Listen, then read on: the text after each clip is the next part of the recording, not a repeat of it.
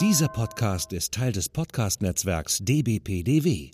Die besten Podcasts der Welt.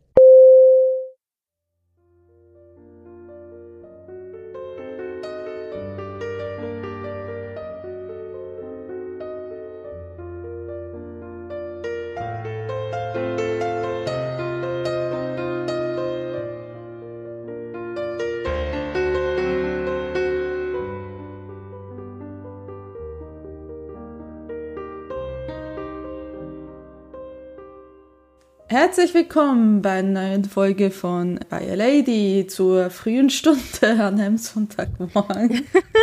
ja. Was wir beide verschlafen klingen, dann äh, wisst ihr warum. Weil wir, ja, weil, ja. Äh, weil wir irgendwie terminlich manchmal ein bisschen Schwierigkeiten haben, aber deswegen, ja, genau. deswegen, also, aber genau. das kennt man ja von anderen Podcasts auch. In anderen Podcasts sind die Aufnahmen nur immer ganz, ganz spät. Wir haben uns für früh entschieden. Ah, gern. Ja, genau. Gern, ja, genau. Aber tatsächlich glaube ich, ist es gut, wenn man bei dieser Besprechung, die euch heute erwartet, nicht so ganz wach ist dabei, dann ist es nicht so ganz schlimm.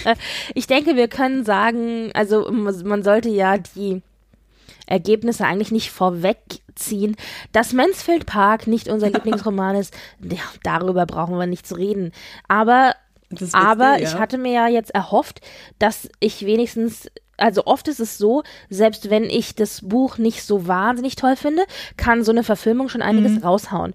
Wir haben uns jetzt zwei Verfilmungen ja. angeschaut, nämlich einmal die äh, Verfilmung fürs Kino Mhm, die von 1999. Richtig von 1999 und dann einmal die Verfilmung von 2007 für ITV, also ein Fernsehfilm. Und es gibt noch eine äh, Serie von 1983, die haben wir beide nicht geschaut. Also ich habe mir genau, also Stills also angeschaut und mal in den Trailer und so, aber das ist halt natürlich eine ganz klassische ich sag jetzt BBC-Verfilmung, ich weiß gar nicht, ob es die BBC gewesen ist, aber halt, äh, wie wir schon öfter drüber geredet haben, also die hatten so einen bestimmten Stil in den 70ern und 80ern und der, äh, der ist auch in dieser Serie so. Also man hat eher eine äh, theaterähnliche Inszenierung oft ähm, alles sehr kammerspielartig und weniger äh, mhm. wirklich mit viel Außenaufnahmen und so. Äh, und auch so ist die. Aber ich habe sie, wie gesagt, nicht komplett gesehen, deswegen äh, vielleicht äh, hat die einer von euch komplett gesehen und kann sagen, die war super, dann lassen wir uns gerne eines Besseren belehren. Wir haben uns halt jetzt den zwei Filmen gewidmet, die relativ modern sind vom Datum her. Ja, und äh, wie gesagt, um das Ganze vorwegzufassen, ich glaube, man hat nichts verpasst, wenn man die Filme nicht gesehen hat, oder? Ja, also ich, ähm, falls ihr mir auf Twitter folgt, wisst ihr, dass ich bei einem sogar Ja, das war wunderbar. Also ich habe ja auch gelesen, was du auf Twitter geschrieben hattest und hatte dann auch zwischendurch mal äh, das ein oder andere geschrieben und Du bist bei der 2007er Verfilmung eingeschlafen. Wobei man dazu ja. sagen muss, wenn du die Sachen abends guckst und du bist halt schon platt von einem Tag, dann liegt es vielleicht auch nicht an der Verfilmung. Ja, aber ich möchte es da auch nicht auf. Also ich meine, wir kommen ja gleich so zu, also wir fangen mit der 1999 an und dann zu 2007, aber ihr werdet merken, dass die 2007er, ähm, auch falls ihr euch tatsächlich mal selbst antut, jetzt nicht die beste Verfilmung ist und dementsprechend auch wirklich ähm, nicht sehr Also ich glaube, wir können uns, glaub, wir sind Mischung einig und das können wir schon vorweggreifen, dass uns beiden die 1999er Verfilmung besser gefallen hat. Was ich echt erstaunlich finde, weil ich habe sie nicht gut in Erinnerung gehabt und ich fand sie jetzt auch. Naja. Ich muss auch sagen, ich habe beide Verfilmungen das letzte Mal tatsächlich 2000, um 2007, 2008 herum gesehen. Mhm. Die Mansfield Park Verfilmung von 2007 mit Billy Piper habe ich gesehen, als sie in Deutschland ausgestrahlt wurde. Das muss 2008 rum gewesen sein. Und um den Zeitraum herum ungefähr muss ich auch den Film gesehen haben, weil ich dann nämlich geschaut habe, welche Adaption von Mansfield Park es noch gibt mhm. und seitdem nicht mehr. Also es ist eigentlich mhm. für mich äh, so ein bisschen gewesen wie Neuschauen, weil es so lange jetzt schon her ist. Ich meine, 13 Jahre, 12 Jahre ist schon eine lange Zeit. Mhm. Und deswegen äh, war ich, wie gesagt, auch positiv überrascht davon, dass mir der 99er-Film so gut gefallen hat, weil auch ich den, ich hatte den gar nicht mehr in Erinnerung. Und ich hatte nur noch die mhm. 2007er Verfilmung in Erinnerung aufgrund der Schauspieler tatsächlich. Also ich wusste noch, äh, Billy Piper hat mitgespielt und dass Blake Ritson, der auch schon, ähm, wie hieß der, Bär, der, der doofe, der doofe Kirchenmann, der, der doofe Pfarrer aus Emma gespielt hat. Also es waren einige äh, Gesichter, die man, die man hier wieder gesehen hat. Und Ja. ich dachte, ah, okay, guck hin. Nein, aber dass Johnny Lee Miller da auch mitgespielt hat, fand ich tatsächlich überraschend. Ich so, was? Der Johnny Lee Miller spielt da mit? nee, das ich, Der hat ja, das ich schon der hat ja auch in der ja. Emma-Verfilmung mitgespielt. Und Ja, Ja, richtig. Knightley, Und ich glaube nämlich jetzt, nachdem ich diese beiden Sachen gesehen habe, ich glaube, jetzt weiß ich nämlich auch, dass ich Emma und Mansfield Park verwechselt, also vermischt habe. Ich hatte nämlich ja bei der Emma-Verfilmung erzählt, dass Johnny Lee Miller ja, dass ich den so positiv in Erinnerung hatte. Und in der Emma-Verfilmung fand ich ihn auch positiv und ich hatte ja, gedanklich hatte ich dieses Zitat im Kopf mit diesem ähm, Zitat aus Emma, wo er ja sagt, also wenn ich, oh Gott, wenn ich, wenn ich, also wenn ich, wie war das Zitat? Wenn ich dich wenig, wenn ich dich weniger lieben würde, würde ich mehr. Genau, richtig. Das ich ja so herzzerreißend fand. Und ich hatte ihn aber irgendwie noch viel liebevoller in Erinnerung. Und jetzt habe ich den Mansfield Park gesehen und so, ah, da waren die Szenen, die ich in Erinnerung hatte. Das heißt, ich hatte Hm. diese Szene mit dem Zitat mit einigen Szenen aus Mansfield Park, diesem Film, äh, zusammengehauen, Mhm. Das ist- weil in der 2007er Verfilmung es ein paar äh, Szenen gibt, wo sie Händchen halten oder sich umarmen oder sich gegenseitig trösten. Eigentlich ja auf platonische Weise. Die, äh, die zwei Sachen, die habe ich irgendwie durcheinander gehauen. Was auch nicht so ganz erstaunlich ist, wenn man bedenkt, dass äh, der liebe Herr Miller äh, in beiden sehr gleich aussieht. Das ist- das ist- Ja, also stimmt, man stimmt. hätte den auch aus dem einen, aus der einen Adaption in die andere Adaption eins zu eins rübersetzen können. Man hätte den Unterschied nicht gemerkt. Muss man leider sagen. Ja. Ja, gut, aber fangen wir doch mit der 99er mal an, bevor wir uns jetzt dort, dort dafür quatschen. Ich stelle es dir mal vor, als die 1999er Verfilmung ist eine Kinoverfilmung, wie ich das schon mitgekriegt habe. Regie führte dazu Patricia Rosema. Patricia Rosema habe ich jetzt natürlich nicht aufgemacht. Doch, die hat Äh, drei Filme gemacht. Also ich dachte nämlich auch, ich so, muss ich Ja. kennen? Also mal geguckt. Äh, nämlich Into the Forest, Mansfield Park und dann die exzentrischen Cousinen der First Lady. So heißt das Ding auf Deutsch. Und ich so, was ist das denn? Das klang so ein bisschen wie ein 70er Jahre Po- Soft-Porno-Film. Und dann habe ich geguckt und das ist auf, äh, im Original ist es Grey Gardens. Und ich so, ach, Grey Gardens. Das ist ein Film mit äh, Drew Barrymore und Jessica Lange. Und den habe ich nämlich, die beiden waren sehr gut in dem Film. Aber das ist auch so ein, ich sag jetzt mal, Frauenthematischer Film. Und das, also, und sonst hat sie noch kleinere Sachen gemacht, aber das sind so die Kinofilme. Und ja, also ich kannte sie jetzt nicht weiter. Also das bekannteste von ihr tatsächlich, äh, was ich dann gesehen habe, war Grey Gardens. Und der ist von 2000. Ja, also ich, ich habe auch gesehen, dass sie äh, ein paar äh, Episoden, dass sie zwei Episoden Mozart in the Jungle gemacht hat und bei Anne. Und zwar, aber ich kenne sie auch nicht weiter. Also es ist etwas von Patricia Rosema gemacht. Der Hauptcast ist Fanny Price ist Frances O'Connor, Johnny Lee Miller ist Edmund Bertram, dann haben wir ähm, natürlich ähm, ganz berühmt in dem Fall ist Harold Pinter als Sir Thomas Bertram Senior. Äh, dann haben wir Mary Crawford ist Mbeth Davids und ähm, es gibt eine Doppelrolle mit Lindsay Dukin als Lady Bertram und Mrs. Price, also Fannys Mutter. Und wer könnte man noch kennen? Ah, Hugh Bonneville aus Mr. Rushford. Ja, ich wollte gerade sagen, den kannte ich. Und ich fand aber, der sah so anders aus in diesem Film, aber vielleicht, weil es 99 war. Es ist so merkwürdig, wenn man, wenn man, äh, wie heißt das? Wie heißt das? Wie heißt die Scheißerie? Äh, Downton oh, Abbey. i- danke. ja, Lord, äh, schon Lord irgendwas. Grant, Grantham oder so ähnlich heißt er da, gell? Ich habe ich hab dort nicht, nie komplett Ah. geguckt, deswegen kann ich es nicht sagen. Naja, aber, Aber, ähm, oder äh, hier äh, Paddington, oder? Hat er da nicht auch mitgespielt? Stimmt, da ist er. Oh Gott, das ist Ja, genau. Ja, also stimmt, der hat ja. ganz viel schon gemacht. Den, das, man kennt den auf jeden Fall. Und so, so viel, also ich, ich habe so dieses Bild mir angeguckt auf IMDb und dachte, das ist der nicht oder ist er das doch? Also der, der Headshot, der, der Schauspieler Headshot, mit dem er sich bewirbt, den er ist wahrscheinlich der, der auch auf IMDb drinne steht, vermute ich mal. Gut getroffen, sage ich nur. Also ich hätte den echt nicht. Ich habe kurz gezweifelt, ob das der ist, aber das ist der. Wenn ihr dann googelt mal den Namen nur, dann seht ihr Bilder äh, und dann denkt ihr, ach ja, guck, ist er doch. Aber der ist auch sehr bekannt, ja. Ja. Ja, genau. Also der ist, aber es hat ähm, deutlich, also man hat, also ich habe ihn noch nie in einer vergleichbaren Rolle gesehen, deswegen war es für mich Ja, so, ja. weil ja auch Mr. Rushford eine sehr, sehr, ähm, ne, eine sehr alber, alberne Ja, Person dumm. Ist spielt ja jemanden wirklich dummen, ja. Ja, genau. Ich wollte ein bisschen höflicher sein, aber ja, genau. Ansonsten zähle ich niemanden, der wirklich groß bekannt ist. Ja, ähm, aber die, die du jetzt genannt hast, das sind aber auch alles Gesichter, wo man so durch die Verfilmung geht und denkt, die sind mir alle irgendwie bekannt, aber du weißt immer nicht woher. Ja. ja. Auch Amber ja, ja, Davids, genau. die oder Davids, die halt Mary spielt. Ich dachte, woher kenne ich die verdammt nochmal? Aber ja, das sind bekannte Gesichter schon. Ich meine, gut, es sind auch britische Schauspieler viel dabei. Also Amber Davids kenne ich tatsächlich. Ach, ehrlich? So naja, Jurassic. Park vor allen Dingen tatsächlich. Gut.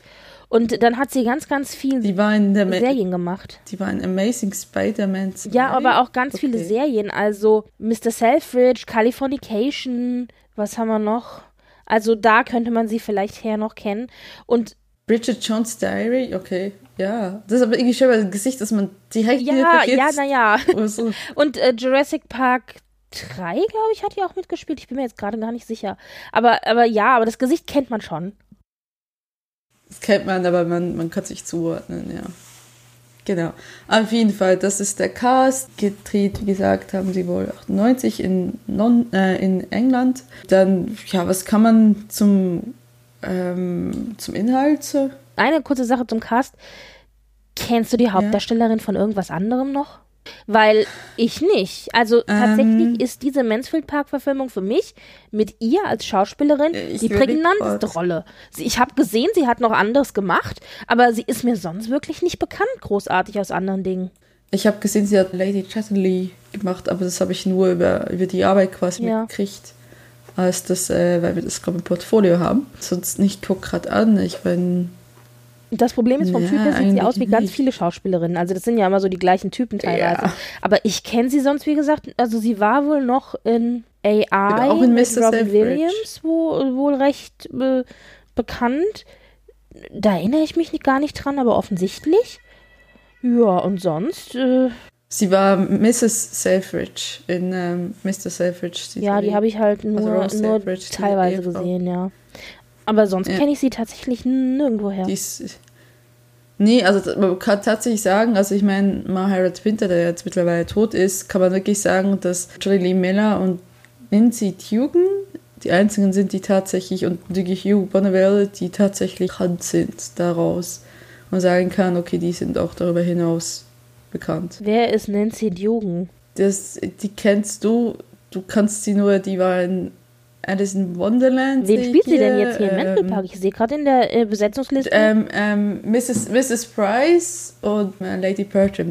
ach, richtig. Das, ach, ach ja, hier, okay. Das, die, die ist, also wenn die. Stimmt, wenn man das Bild sieht, hast du recht, ja, ja, klar. In irgendwas Englischem habe ich sie auch gesehen. Die ist, glaube ich, auch ziemlich so, ziemlich häufig in solchen Sachen drin. Also die ist auch relativ. Richtig. Ich habe sie gesehen in About bekannt. Time und Under the Tuscan Sun. Jetzt, wo ich das sehe, ja, ja, ja, ja, ja, okay.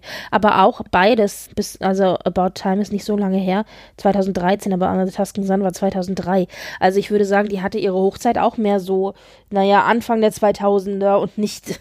ja. ja. Die ist ja jetzt auch ein bisschen älter. Ja, ja, das stimmt schon. Klar. Mhm.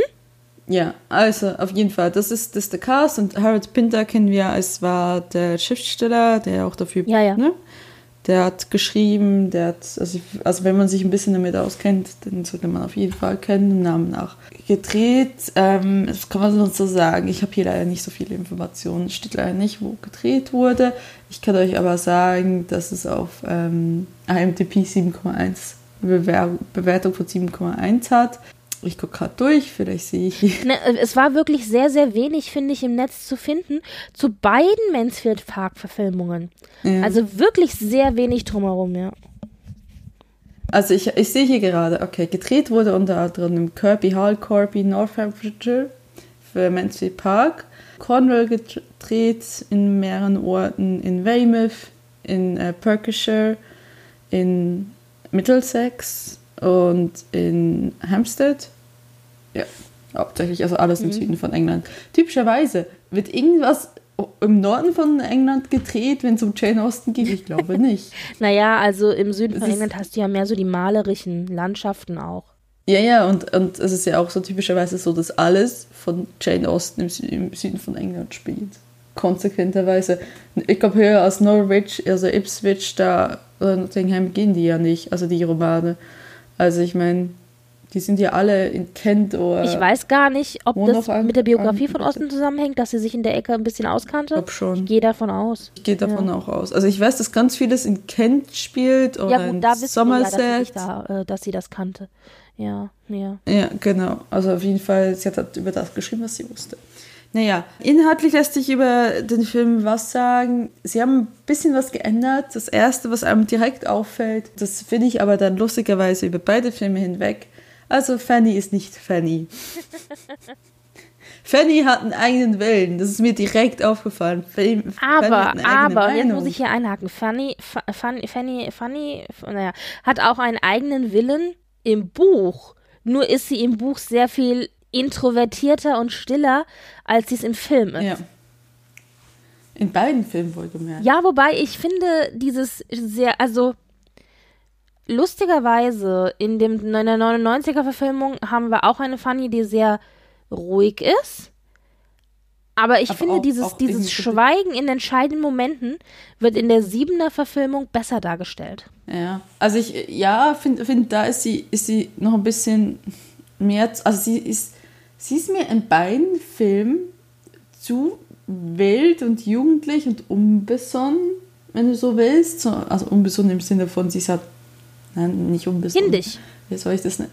Sie ist so ein bisschen kindisch, ja, auf beide Art und Weise. Und das passt nicht zu Fanny im Buch. Äh, Das also ist zumindest im nicht, nicht zur Fanny, die wir dann am Ende haben. Ich finde, im Buch haben wir so diese kindlichen Züge schon am Anfang, denn da wird ja auch im Buch und wird ja beschrieben, dass sie so wild ist und durch, äh, durch und also so draußen, wenn sie draußen ist oder wenn sie reitet, dass es sie, sie halt so wild unterwegs ist und so. Das wird am Anfang des Buches schon gesagt. Und das wird ihr ja vorgeworfen auch, also dass sie keine Erziehung hätte und keine Manieren, dass sie so wild wäre und so.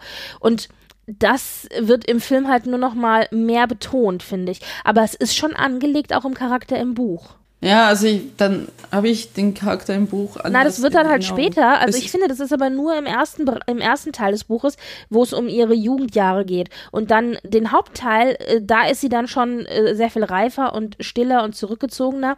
Denn dann ist sie ja in Anführungszeichen erwachsen. Das ist ja auch der Hauptteil des Buches. Deswegen finde ich, hat man das gar nicht mehr so auf dem Schirm. Aber bei Filmen ist es ja oft so oder bei Adaptionen, die nehmen sich ein oder zwei markante Dinge raus, äh, die vielleicht auch im, im Buch nur eine kleine Rolle gespielt haben und machen die dann groß für die Verfilmung. Und ich finde, das ist ja auch so, dass sie sich eben diesen Aspekt aus der Jugend der Figur genommen haben und den mit reingezogen haben in, das, in die erwachsene Figur.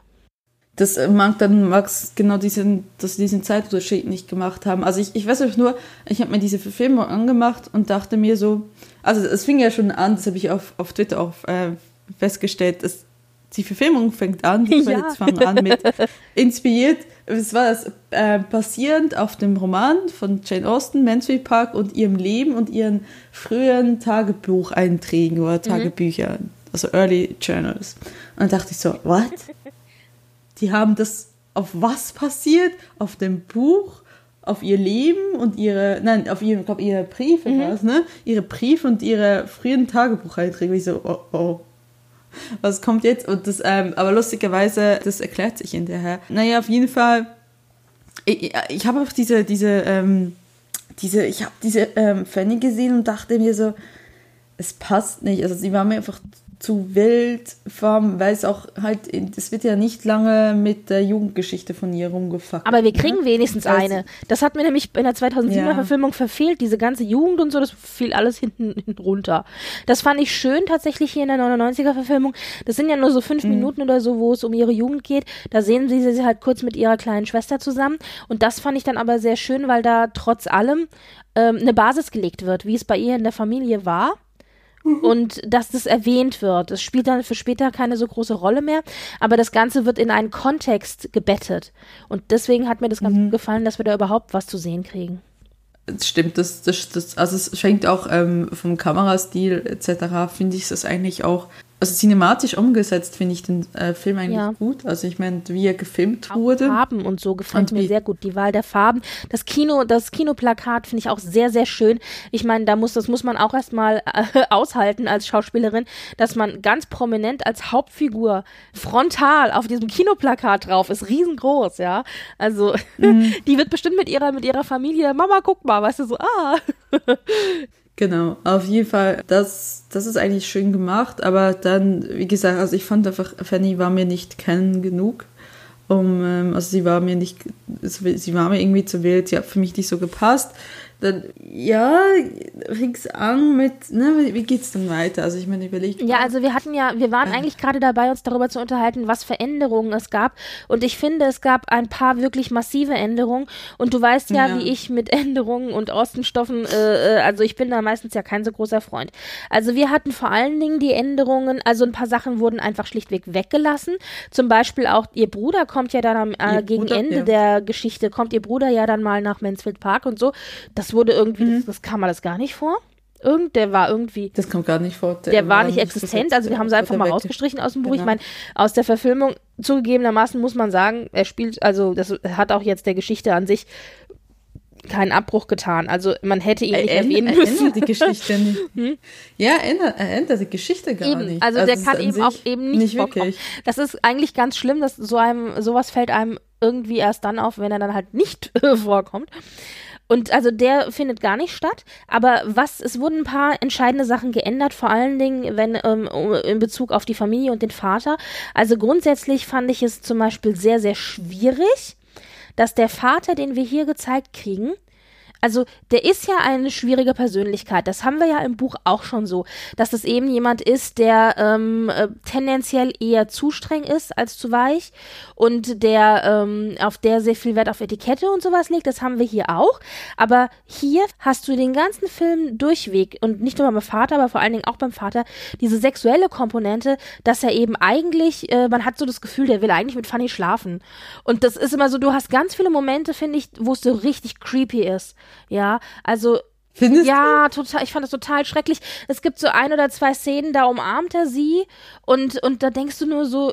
Also und und auch die Kommentare. Also es gibt eine Szene, da ähm, da geht es ja darum, dass äh, Edmund sagt dann ja und Fanny, äh, also da kommt der Vater aus. Ja, also äh, ob, ob, objektifiziert sie, ja, das ist. Ja, aber danach ja. gibt's die Szene, also so nach, aber aber wie er dann von ihr spricht und auch wie er guckt, ich finde das ganz, ja. ganz schwierig. Ich finde es ganz schlimm. Ich finde es zum Teil sehr sexuell aufgeladen, sehr lüstern.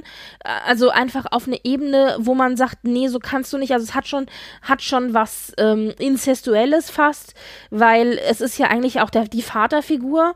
Und ich finde das ganz, und dann umarmt er sie und man merkt so, ja, also er toucht sie so ab. Ich finde das ganz, ganz schrecklich. Und also nee, das ging für mich gar nicht. Das ist mir nicht so aufgefallen. Ja, okay. also krass, aber ich also, habe es total anders gelesen als du dann kann. Also das, das fand ich wirklich sehr schwierig. Also ich fand, ich fand, ich fand Harold Pinter aus ähm, Sir Petram auch, Sir Thomas Petram auch, ähm, ja, er war schon, hatte schon creepy Züge, das ist schon wahr. Also bei mir war äh, ich weiß, ich habe gesehen, dass er sie, dass, dass er sie sehr stark ob, ähm, als Objekt sieht ähm, gerade dass sie dann so sagt, ja, okay, ich habe eine eigene Meinung. Richtig, die Szene mit Edmund, von der ich gesprochen habe, wo Edmund eben besteht, genau, äh, sie, auch, sie hätte halt auch Beauty of ja. Mind, ja. Und er so, ja, sie sieht halt ganz passabel aus, so. Super. Es ist, ja, genau. Ja, auf das auf jeden Fall, das stimmt, ja. Also das, also das ähm, ist das eine. Und dann aber auch die ganze Geschichte mit Sklaverei und so. Also wir haben ja die kurze Erwähnung von Sklaverei im Buch, da haben wir uns ja länger auch schon drüber mhm. unterhalten. Und hier wird es halt. Die hat viel einen größeren Stellenwert. Bitte? Ja? Die hat den Film viel mehr Stellenwert. Richtig, Film, es wird aber auch geändert. Also es ist ja so, ähm, dass, dass zum Beispiel auch der Bruder, der große Tom, gell? oder? Dass ja, der große genau. Bruder da ein bisschen weicher gezeichnet wird, als er es verdient. Denn der kommt ja vor dem Vater nach Hause und wir wissen, der kommt heim, weil er keinen Bock mehr hat und einfach trinken und saufen will und sich ein schönes Leben machen. Und hier im, hier im Film mhm. ist es aber so, dass äh, impliziert wird, dass er im Grunde geflohen ist aus Antigua, weil er die Umstände dann nicht mehr ausgehalten hat. Und Fanny entdeckt dann, während Tom dann von seinem Saufgelage halb tot mhm. bei denen da ja liegt und sie ihn da und sie ihn da versuchen wieder aufzupäppeln, entdeckt sie eine Art Tagebuch oder Zeichenblock, wo er halt gezeigt gezeichnet hat in mhm. Antigua. Und da sieht man eben Zeichnungen drinne von den Dingen, die er in Antigua gesehen hat, nämlich wie Sklaven von den Weißen, also wie schwarze Sklaven von den weißen ähm, Herrschern, den Nachbarn eben vergewaltigt werden, geschlagen mhm. werden, gefoltert werden, wo Sklavenmädchen, äh, auch sehr junge Sklavenmädchen, der, der weißen Obrigkeit sexuell gefällig sein muss. Und da hat er noch Bilder Zucker. gemalt, wo die eben aufgehängt werden und irgendwie wie nur so Vieh behandelt gebündelt. Also du hast beide Seiten und dann hast du aber auch eine Zeichnung, wo man eben dann den Vater sieht, der eben ein junges schwarzes Sklavenmädchen vor sich knien hat und vermutlich soll sie ihm gerade äh, einen blasen. Also so habe ich das interpretiert. Es ging auf jeden Fall ja, um sexuelle auch, Gefälligkeiten in irgendeiner Form. Und sie sieht es. Ja. Also sie sieht diese Zeichnung. Ich meine, man hat ja keine Fotos in dem Sinne, ja. Deswegen, das entspricht ja mehr oder minder so Fotos. Das ist im Grunde wie so eine Art, äh, ja, Tagebuch eben, dieses Tom. Und sie ist natürlich völlig schockiert, also funny, was verständlich ist, weil das ja natürlich einen Kontext gibt und auch den vermeintlich auf einen Podest gestellten idealen Vater mhm. äh, in einem völlig anderen Licht dastehen lässt, ja. Und sie ist, äh, und, äh, und äh, diese ganze Komponente, die haben wir im Originalbuch nicht. Und das wird hier dazu erfunden. Und das finde ich, ich weiß nicht, wie ich das finde, weil ich mhm. finde das eigentlich ganz clever gemacht von der Erzählweise, wie es erzählt wird. Also mhm. wenn man so einen mhm. Handlungsstrang reinbringen möchte in einen Film, finde ich das so schon ganz clever gelöst weil es wird nie konkret ausgesprochen oder so, sondern man hat nur diese Szene mhm. von Fanny, die halt dieses Buch findet. Aber es ist, es ist natürlich es kein Osten und es ist und es, es stört mich, weil es nicht im Ostenbuch drin ist. Aber als Erzählstrang für eine Nicht-Osten-Verfilmung finde ich schon wieder clever. Okay, was, was, was, äh, dann äh, stört sich dann aber sicher auch das, äh, das, äh, wie heißt das, das Queerbaiting von äh, Mary Crawford. Oh, äh, das ist eine Szene. War das wirklich Queerbaiting? Ich habe dann, ich habe da wirklich kurz gestanden und war mir nicht ganz sicher. Also man muss sagen, es gibt eine Szene, da es ist schon sehr hoch. Ja, vor allen Dingen, ich musste so nur so lachen, ja. denn, also die beiden, äh, die sind unterwegs und dann fängt es an zu regnen. Mhm. Und dann äh, rennen sie nach Hause zu Mary, weil Marys äh, zu Hause, da ist halt. Stimmt, stimmt. Das, das auch, aber ich meinte sogar noch eine andere. Ach so, stimmt, ja, aber ja. lass mich kurz zu Ende zählen. Nee, was, was, und dann rennen sie heim und dann müssen sie sich aus den Klamotten ja. schälen und dann, ähm, dann mhm. hilft Mary funny, sich aus den Klamotten rauszusch rauszuschälen, weil die haben ja auch so Korsetts und so ein Kram an. Und dann mhm. toucht sie sie so an und hilft ihr. Und aber ich, ich sage antatschen, weil nämlich man merkt, dass Funny sich echt unwohl fühlt und versucht, sich so von ihr zurückzuziehen und eben keine Hilfe will, mhm. aber das nicht wirklich konkret sagt. Und Mary ist es egal, die äh, toucht sie weiter an. So. Das, war die Szene, wo ich einen sehr starken lesbischen Vibe gekriegt habe. Ja, und ich dachte aber auch noch an die Szene, wo sie, ähm, wo ich auch dazu getwittert habe, dass es wie wenn äh, zwei Frauen quasi auf einer Party sich küssen, um einen Mann zu beeindrucken. Ähm, nämlich dort, wo sie die, äh, wo sie mit, also wo Fanny mit Zeugs, mit äh, mit Zeugs? Was, was, äh, mit, mit, mit, mit Mary quasi die, das war in dem Film, ich wechsle das nicht, genau, die, wo sie mit Mary quasi äh, die ihre ihr Text lernt fürs äh, Theater und dann äh, muss sie ja quasi so spielen, als, ähm, als wäre, ähm, als wäre Fanny ja der männliche Part und Fanny ist, ist, steht so da und liest einfach den Text ab und, und Mary äh, geht da um sie rum, betatscht sie hinten dran und ähm, Edward guckte die ganze Zeit. Aber zu. lustig. Und man merkt, dass er richtig, richtig geht, wie er so, weißt du, ne, wenn er nackt gewesen wäre, wüssten wir ja, dass er jetzt einen Ständer gekriegt hat, weil wir waren so, äh, okay, ja, danke. Oh Gott, die Leute, die uns zuhören, die werden schon die Krise kriegen. So, so redet man über Austin nicht. es ist. Entschuldigung, aber so wurde es dargestellt. Ich habe. Wir wissen ja auch schon seit seit Schutzenvorteil, dass, dass, dass, dass Colin Firth auch gesagt wurde, guck, es hat Da war schon eine Regieanweisung, genau. Na, es war so, ja. da, diese Szene habe ich tatsächlich nicht ganz so, also es hatte sexuellen Vibe, das stimmt, das habe ich auch gesehen. Ja. Ich habe das gar nicht so extrem gelesen, ich habe das eher so gelesen, dass Mary ist ja so der Typ, die ist ja sehr, sehr flirty. Ich finde in alle Richtungen. Ja, also männlich und weiblich. Äh, ich habe diese Szene eher als so eine Machtgeschichte gelesen, tatsächlich. So nach dem Motto, äh, ich spiele hier ein Spielchen und zwar in mhm. beide Richtungen und mach mir hier meinen Spaß mit den Geschwistern. So habe ich das eher gelesen. Also mehr als so eine Machtdemonstration wie so eine Katze, die mit den Mäusen spielt und mhm. weniger auf sexueller Ebene tatsächlich. Aber ich kann, also die, die fand ich gar nicht mal so offensichtlich.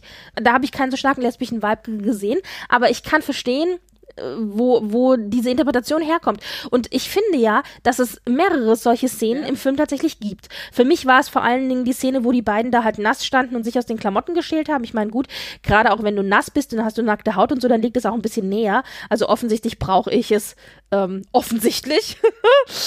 Aber das stimmt schon, ja. Also es war, ich, ich fand, ich fand, sie war halt extrem touchy, aber ich lese hier auch gerade auf Wikipedia, dass äh, die Regisseurin dazu gesagt hat, uh, Rousseau claimed the lesbian prison was definitely in the book due to Miss Crawford's worldly character, who admitted she chose Memphis Park because she knew she could indulge herself in a couple of scenes. Ja, also eben, das ist ja dieses Spielen einfach mit diesen ganzen Dingen, oder? Ja, aber, aber denkst du, dass, dass ähm, Mary Crawford bisexuell oder sogar Nein, ich glaube tatsächlich, Mary Crawford ist einfach nur eine, ein Troublemaker, wie man so schön auf Englisch sagt. Und die hat Spaß, einfach wirklich so in jede, in jede Ecke so ein bisschen mal zu pieksen und zu gucken, wo kann sie, wo kann sie einen kleinen okay. Mini-Sturm entfachen und dann amüsiert sie mhm. sich. Und dann, dann sucht sie sich immer die Dinge aus, die am skandalösten sind. Ob das ein Kommentar ist oder aber wie hier jetzt eine Flirterei mhm. oder so. Ich glaube, das ist einfach, mhm. die guckt einfach, wo sie am besten Trouble machen kann. Mhm. Mhm. Glaube ich tatsächlich. Das, das ist tatsächlich, ja. Ja, also ich habe sie ja auch nicht so gelesen, nur ich meine, ich weiß nicht, ob, ob Jane Austen das Konzept von ähm, Homosexualität so bekannt war. Ob Doch, ich glaube ehrlich gesagt, dass Jane Austen ganz schön viel wusste. Und aber, ähm, aber das, äh, ja, ich glaube aber nicht, dass das hier nicht, nicht schreiben war. konnte. Äh, ja, aber ich meine, wenn du überlegst, ich meine, ähm, gut, ich meine, Emily Dickinson war wie viel später, 50 Jahre, 70 Jahre später, die war ja oft, die war mehr oder weniger offen homosexuell. Also die hatte, die hatte zumindest ein homosexuelles Verhältnis mit ihrer Freundin. Lass mich nicht lügen. Ja, Freundin? Ja, keine Ahnung, ja? ich kenne mich dazu. Ich weiß, dass sie eben als, als lesbische Ikone gesehen wird, aber ich kenne mich mit Emily Dickinsons Biografie zu wenig aus. Aber ähm. wenn ich vielleicht, ich habe ja für den Film versucht, noch ein bisschen ja. was im Netz zu finden und auf cinema.de, das ist ja diese, diese Zeitschrift, da gab es eine mhm. sehr, sehr schöne Kritik zu dieser 99er-Verfilmung und da, da muss ich kurz mal draus zitieren, weil ich finde das so wunderschön. Also dieser Film hat am Ende, muss man auch sagen, eine Bettszene drinne nämlich die, äh, die Szene, in der Maria mit Mr. Crawford ja schläft. Also die beiden hauen ja dann am Ende mhm. zusammen ab. Und da ist eine Szene drin in dem Film, die ganz offensichtlich ähm, nahelegt, dass die beiden Sex hatten, weil sie im Bett miteinander erwischt werden. Und da ist ja auch damals mhm. ein Aufschrei durch die Austin-Community gegangen, wo alle gesagt haben, oh mein Gott, das kannst du nicht zeigen, so ganz offensichtlich und das geht ja nicht und überhaupt. Und in dieser Kritik von cinema.de mhm. sagt nämlich der, der die Kritik geschrieben hat, das fand ich so schön formuliert, Fanny weiß sogar, wie Kakerlaken aussehen, was sie nur noch liebenswerter macht. Und was die prüden Eiferer betrifft, denen hätte Miss Austin sicher bedeutet, dass es Ungeziefer um 1814 schon gab. Und Sex auch. Ehrlich. Und genauso sehe ich das auch mit lesbischem Sex. Also, ich glaube, man wusste das schon. Man hat es halt nur nicht öffentlich ja. breitgetreten. Ja, also das, das, ähm, ja, ja, also ich, ich meinte damit, also natürlich wusste sie es werden, das gibt es ja schon seit den Griechen, aber ich meine, ähm, ist die ersten Aufzeichnungen so. Aber ich meinte eher so, ob ihr, sie hatte vermutlich kein Vorbild in ihrer ähm, Umgebung, so sie es halt einfach nur wusste und auch nicht darüber schreiben. Ich persönlich finde das. Ja, eben, dass, dass sie das auch nicht, nicht darüber ähm, schreiben konnte. Also ich, ich, ich finde es jetzt gerade nicht, aber ich, soweit ich das verstanden habe, hat bei Emily Dickinson, um auf Emily Dickinson zurückzukommen, ähm, war es so, dass sie tatsächlich wohl eine Liebesbeziehung hatte und dass die aber quasi hinterher, ähm, dass glaube Teile ihrer Briefe verbrannt wurde und dann später sie ihre Biografie auch geschönt wurde und quasi Teile, die halt darauf zurückschließen konnten, ähm, halt rausgestrichen wurde. Also ich, ähm, so, also ich habe auf jeden Fall ein GIF gefunden, als ich gesucht habe nach Mansfield Park GIFs, um mhm. meine Kommentare auf Twitter zu unterlegen. Da ist äh, aus der Szene, wo die dann eben beide so nass sind und aus, sich aus den Klamotten schälen. Mhm. Und da hat einer drunter geschrieben, I have a big lesbian crush on you. Und ich dachte so, okay, offensichtlich ist diese Szene also doch so gelesen worden. Naja, aber das ist aber, das sind so Dinge, ähm, die geändert wurden. Also ich finde, wie gesagt, um da nochmal drauf zurückzukommen, vor allen Dingen der Vater und auch so Sachen, also ich finde, es spielen viele Dinge auch eine viel stärkere Rolle. Also die Sklaverei mhm. wird nochmal deutlicher thematisiert, auch Alkoholismus, finde ich. Also Tom, finde ich, ist ja auch eine Figur, an der viel abgearbeitet wird, wie Alkohol und Spielsucht und eben dieses Verlorensein ja, und nicht genau. zurecht sich finden können. Armut auch, also man hat ja dann später auch die Szene, wo sie zurück zu ihrer Familie dann muss und dort zurechtkommen. Ich finde, finde, da ist auch sehr, sehr deutlich, wie dreckig Mhm. es dieser Familie eigentlich geht. Und nicht nur, weil es da so dreckig ist. Und am Ende, was ich auch sehr stark fand, war das Gespräch zwischen ihr und ihrer Mutter. Es gibt eigentlich nur ein kurzes Gespräch. Da ist es ja, äh, der aktuelle Situation ist ja da, dass ja Mr. Crawford Fanny ja gefragt hat, ob, ob sie ihn heiraten möchte. Und sie sagt ja dann, sie weiß nicht, ob sie zusagen soll oder nicht. Und dann äh, sitzt sie ja abends noch irgendwie im Nachthemd auf der Fensterbank und überlegt und sinniert und so. Dann kommt ihre Mutter und sagt zu ihr, und das fand ich eine sehr starke Szene, dass es keine Schande ist, reich zu sein und dass sie nicht vergessen soll, dass sie, also die Mutter selber, mal aus Liebe geheiratet hat. Und mehr sagt sie nicht, aber impliziert ist natürlich, und du siehst, was daraus geworden ist. Also, dass es vielleicht eben, dass sie bereut, dass sie aus Liebe eben äh, den Stand gewechselt, nach unten gewechselt hat. Das ist ja auch am Anfang im Buch so, dass daraus ja wirklich ein Strick gedreht wird und dass die beiden Schwestern im Grunde ja mit ihr auch brechen, weil sie ja aus ihrem Stand heraus aus Liebe nach unten heiratet. Und das war nur dieser eine Satz, den die Mutter sagte. Mehr Szenen haben die beiden auch nicht zusammen. Das fand ich unheimlich stark. Und das thematisiert auch hier nochmal unheimlich stark so dieses, diesen Gedanken von Armut und von Ständen. Das ist aber auch etwas, was hier eine Rolle spielt. Das heißt, ich finde, es gibt sehr viele Themen in dieser 99er-Verfilmung, die sehr echt sind. Also wir haben eben nicht so dieses romantisierte Osten und äh, sondern ich finde, wir haben sehr, sehr viel verhältnismäßig echtes Leben in diesem Film drinne. Sehr viele Dinge, die, die äh, wichtig sind und die, die thematisiert werden. Und es gibt ein Zitat, dass die Regisseurin wohl meinte, sie will eben um Gottes Willen nur keine weitere Austen Garten Party. also sie möchte, sie möchte einen ordentlichen Jane Austen Film machen, aber keine von diesen süßlichen Gartenparty Dingen, die nur irgendwie auf das Liebespaar sich fokussieren, sondern es sollen auch ein paar andere Themen eine Rolle spielen. Deswegen vielleicht auch ein bisschen so der Sex, der da drin ja auch wirklich sehr deutlich vorkommt, wie eben diese Bettszene oder eben diese äh, leicht lesbisch unterlegten Szenen und auch diese Sklaverei, die halt auf die so viel, äh, so viel, äh, so viel Nachdruck gelegt wird auch.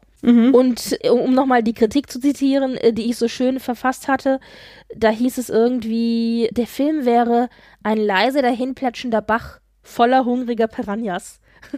Und das fand ich sehr schön getroffen. Stimmt, das ist das.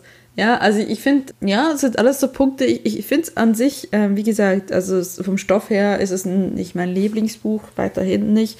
Aber ich finde, es sind halt äh, gewisse Änderungen gemacht worden, die dem Buch jetzt, die dem Stoff an sich jetzt was Gutes tun, aber jetzt halt im Buch halt semi viel mehr zu tun haben. Es ist so ein bisschen, hm, es ist wie Sanditon, aber gelungen. Ja, also das heißt, als. Außenverfilmung finden wir sie nicht gelungen, weil sie uns zu anders ist vom Originalstoff her. Aber halt als Verfilmung an sich, wenn man es nur so als Film Ja. sieht, unabhängig, funktioniert's. Also ja, man muss es ein bisschen trennen vom Original. Ja, man kann sagen, es ist einfach eine, es ist vielleicht wieder, es basiert nicht unbedingt darauf, sondern es ist eher eine Hommage an Mansfield Park. Da finde ich es absolut okay. Ich meine, es hat, ich finde Mansfield Park vom Stoff her jetzt nicht so interessant und das ist, wie gesagt, wirklich nicht mein Lieblingsbuch. Und da haben sie halt Änderungen gemacht, die funktioniert haben, anders an der 2007er.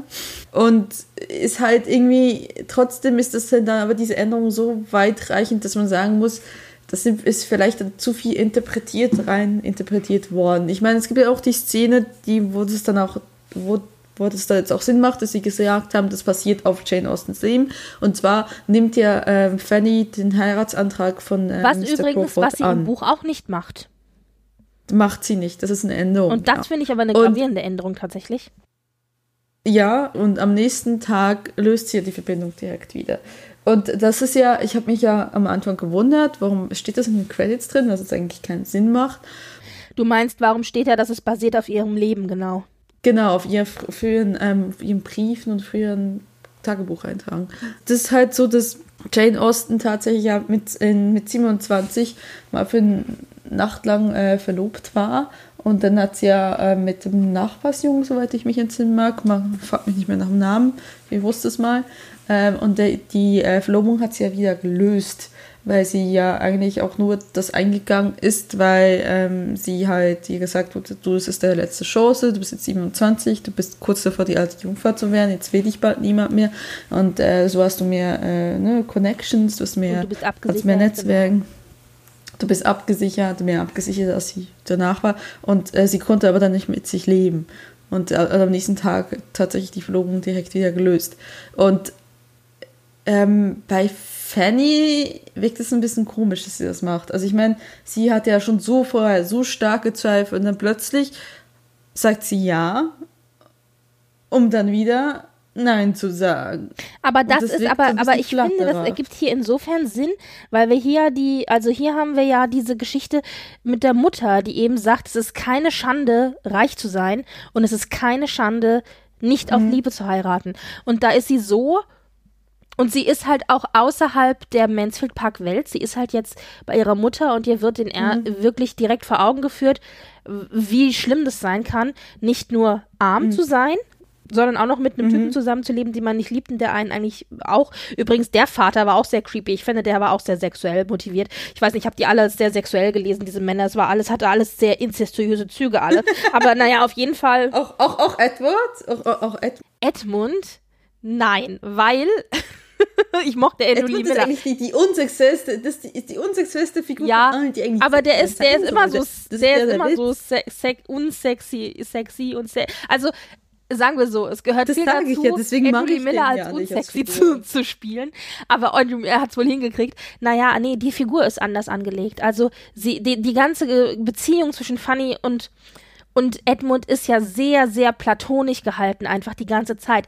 Man merkt, dass Fanny in ihn verliebt ist, ist aber, aber andersrum ist es wirklich nur eine brüderlich-schwesterliche Beziehung.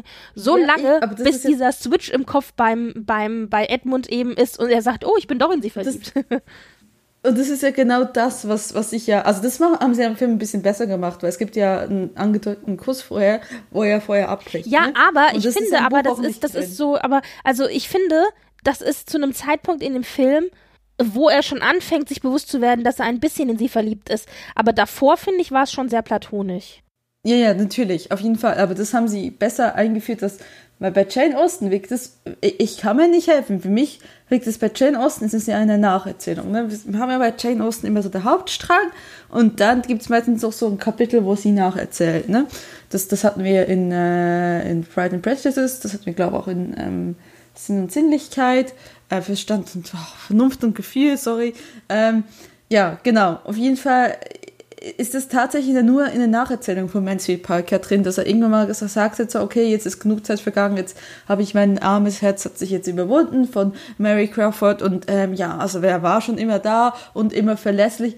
Ach, Fanny, nehme ich doch Fanny zur Frau. Und das, das fand ich ja so, das also, habe ich, ja letztes Mal, nicht, letztes Mal so das ist, na, also, aufgeregt. das ist ja, nein, also ganz so einfach ist es, also, nein, das ist ja mehr so ein, ach, die ist halt da, dann nehme ich sie halt. Nein, es ist mehr ein, mir fällt es wie Schuppen von den Augen. Na, guck mal. Ideale das Frau, ich ihm aber nicht. immer das schon geliebt habe. Das kaufe ich ihm nicht ab. Ja, okay. Das ist, das ist warum, ich, warum ich einfach Edmund Bertram nicht mag. Weil ich den lazy finde. Aber find wie so viele dieser Trope vom, vom, besten Freund oder vom guten Freund hin zum Liebhaber. Oh, das ist doch ein ganz klassischer Trope, den du immer wieder findest. Aber warum ist der just hier für dich so unglaubwürdig? Den gibt es doch in so vielen anderen Aber mir, Verfilmungen und Büchern und so auch. Das ist mir, also ich meine, wachsen, die wachsen ja. Of ja, Friends also to Lovers, das ist doch hier, Hashtag. ja. Ja, ich, ich weiß, ich weiß, dass es ein ganz häufiger Trope ist. Und ich finde ihn meistens, also es ist ja auch meistens so, ne, das Außenseitermädchen, oh, strebt nach dem Aber weißt du, weißt du, welches Pärchen total gut funktioniert von Friends to Lovers? Anne of Green Gables und Gilbert Blythe. Ich liebe dieses Pärchen. Ich liebe sie so sehr. Und vielleicht hängt es auch damit zusammen, dass ich das so gerne mag, diesen Trope. Die kenne ich gar nicht. Sag mir jetzt kennen. Ich finde es immer so schwierig. Also das ist, das habe ich, das ist immer noch eine meiner aller, aller, allerliebsten Romanreihen äh, Lucy mhm. Maud Montgomery, Anne of Green Gables Reihe. Und ich weiß Aha. aber nicht, ob ich das ja. genauso lieben würde, wenn ich es jetzt als Erwachsene nochmal lesen würde, weil das waren die ersten Bücher, die ich mir mit meinem eigenen Taschengeld zusammengespart habe und selbst gekauft habe. Und als Jugendliche habe ich angefangen wie, wie, oder als Kind ja. habe ich angefangen, die zu mhm. lesen. Mhm. So Mädchen, typische Backfischjahre. Mhm. Und noch vor Austin. Das war sozusagen der, der ein, der Precursor zu Austin. Und da ist es eben aber auch so, dass die als beste Freunde anfangen und dann eben später zu einem Paar werden. Und da funktioniert es auch. Also ja, schwierig dann. Ja, also ich meine, der Drop kann funktionieren und, und ihr wisst das sicherlich auch, dass das im äh, richtigen Leben auch passieren kann. Ähm, das möchte ich gar nicht abschreiten, aber ich finde es halt irgendwie, es, es gibt mir zu wenig Indikatoren im Buch und im Film machen sie es ein bisschen besser, indem sie es schon mal vorher mal zeigen, bevor er dann sagt so, oh, hm, Fanny, ich habe dir was zu sagen. Ich liebe dich. Ja, ja, ich liebe dich auch. Nein, nein, ich liebe dich. Aber anders. da muss ich ja genau, da muss ich nämlich auch sagen, ich fand ja die, die Szene sehr bezeichnet. Es gibt äh, eine hm. Szene auf dem Ball, da unterhalten sich Edmund und Mary Crawford und dann sagt Mary Crawford und das ist auch wieder diese Spielerei, diese Katz und Maus Spielerei, die sagt es um zu provozieren. Die sagt dann nämlich zu Edmund, ja, aber du liebst doch Fanny und dann sagt er, natürlich liebe ich sie. Mit so einer Selbstverständlichkeit, wo du daneben stehst und sagst, oh mein Gott, hat er eben gesagt, er liebt sie und dann sagt er aber im gleichen Atemzug weiter. Aber es gibt so viele verschiedene Formen von Liebe, wie es Momente in der Zeit gibt. Yeah. Und das fand ich aber so ein schönes Zitat auch. ich fand, und mhm. ich so, ja, aber das sagt im Grunde, sagt er hier ja, ja, ich liebe sie als Bruder. Und nicht als, ja, als also Liebhaber. Ja. Ja, ihm. Und deswegen ist, finde ich halt diese, diese, dieses Ende immer noch so, wo. Was hat irgendwie für mich, es gibt oft zu wenig Andeutungen, wo ich sagen kann, okay, ich kann ihre Liebe nachvollziehen. Ich, ich, ich meine, ja, Fanny ist in ihm für immer und ewig in ihn verknallt. Das ist klar. Sie ist, der ist für sie als großer Bruder angefangen und ist zum Liebesinterest, äh, zum Love Interest geworden. Ja, verstehe ich alles, aber ich meine, dass er dann plötzlich, oh, ja, äh, sie ist jetzt auch. Naja, da. aber ich meine, das, es ist ja auch sehr stark, Mansfield Park ist ja auch eine sehr stark eine moralische Parabel.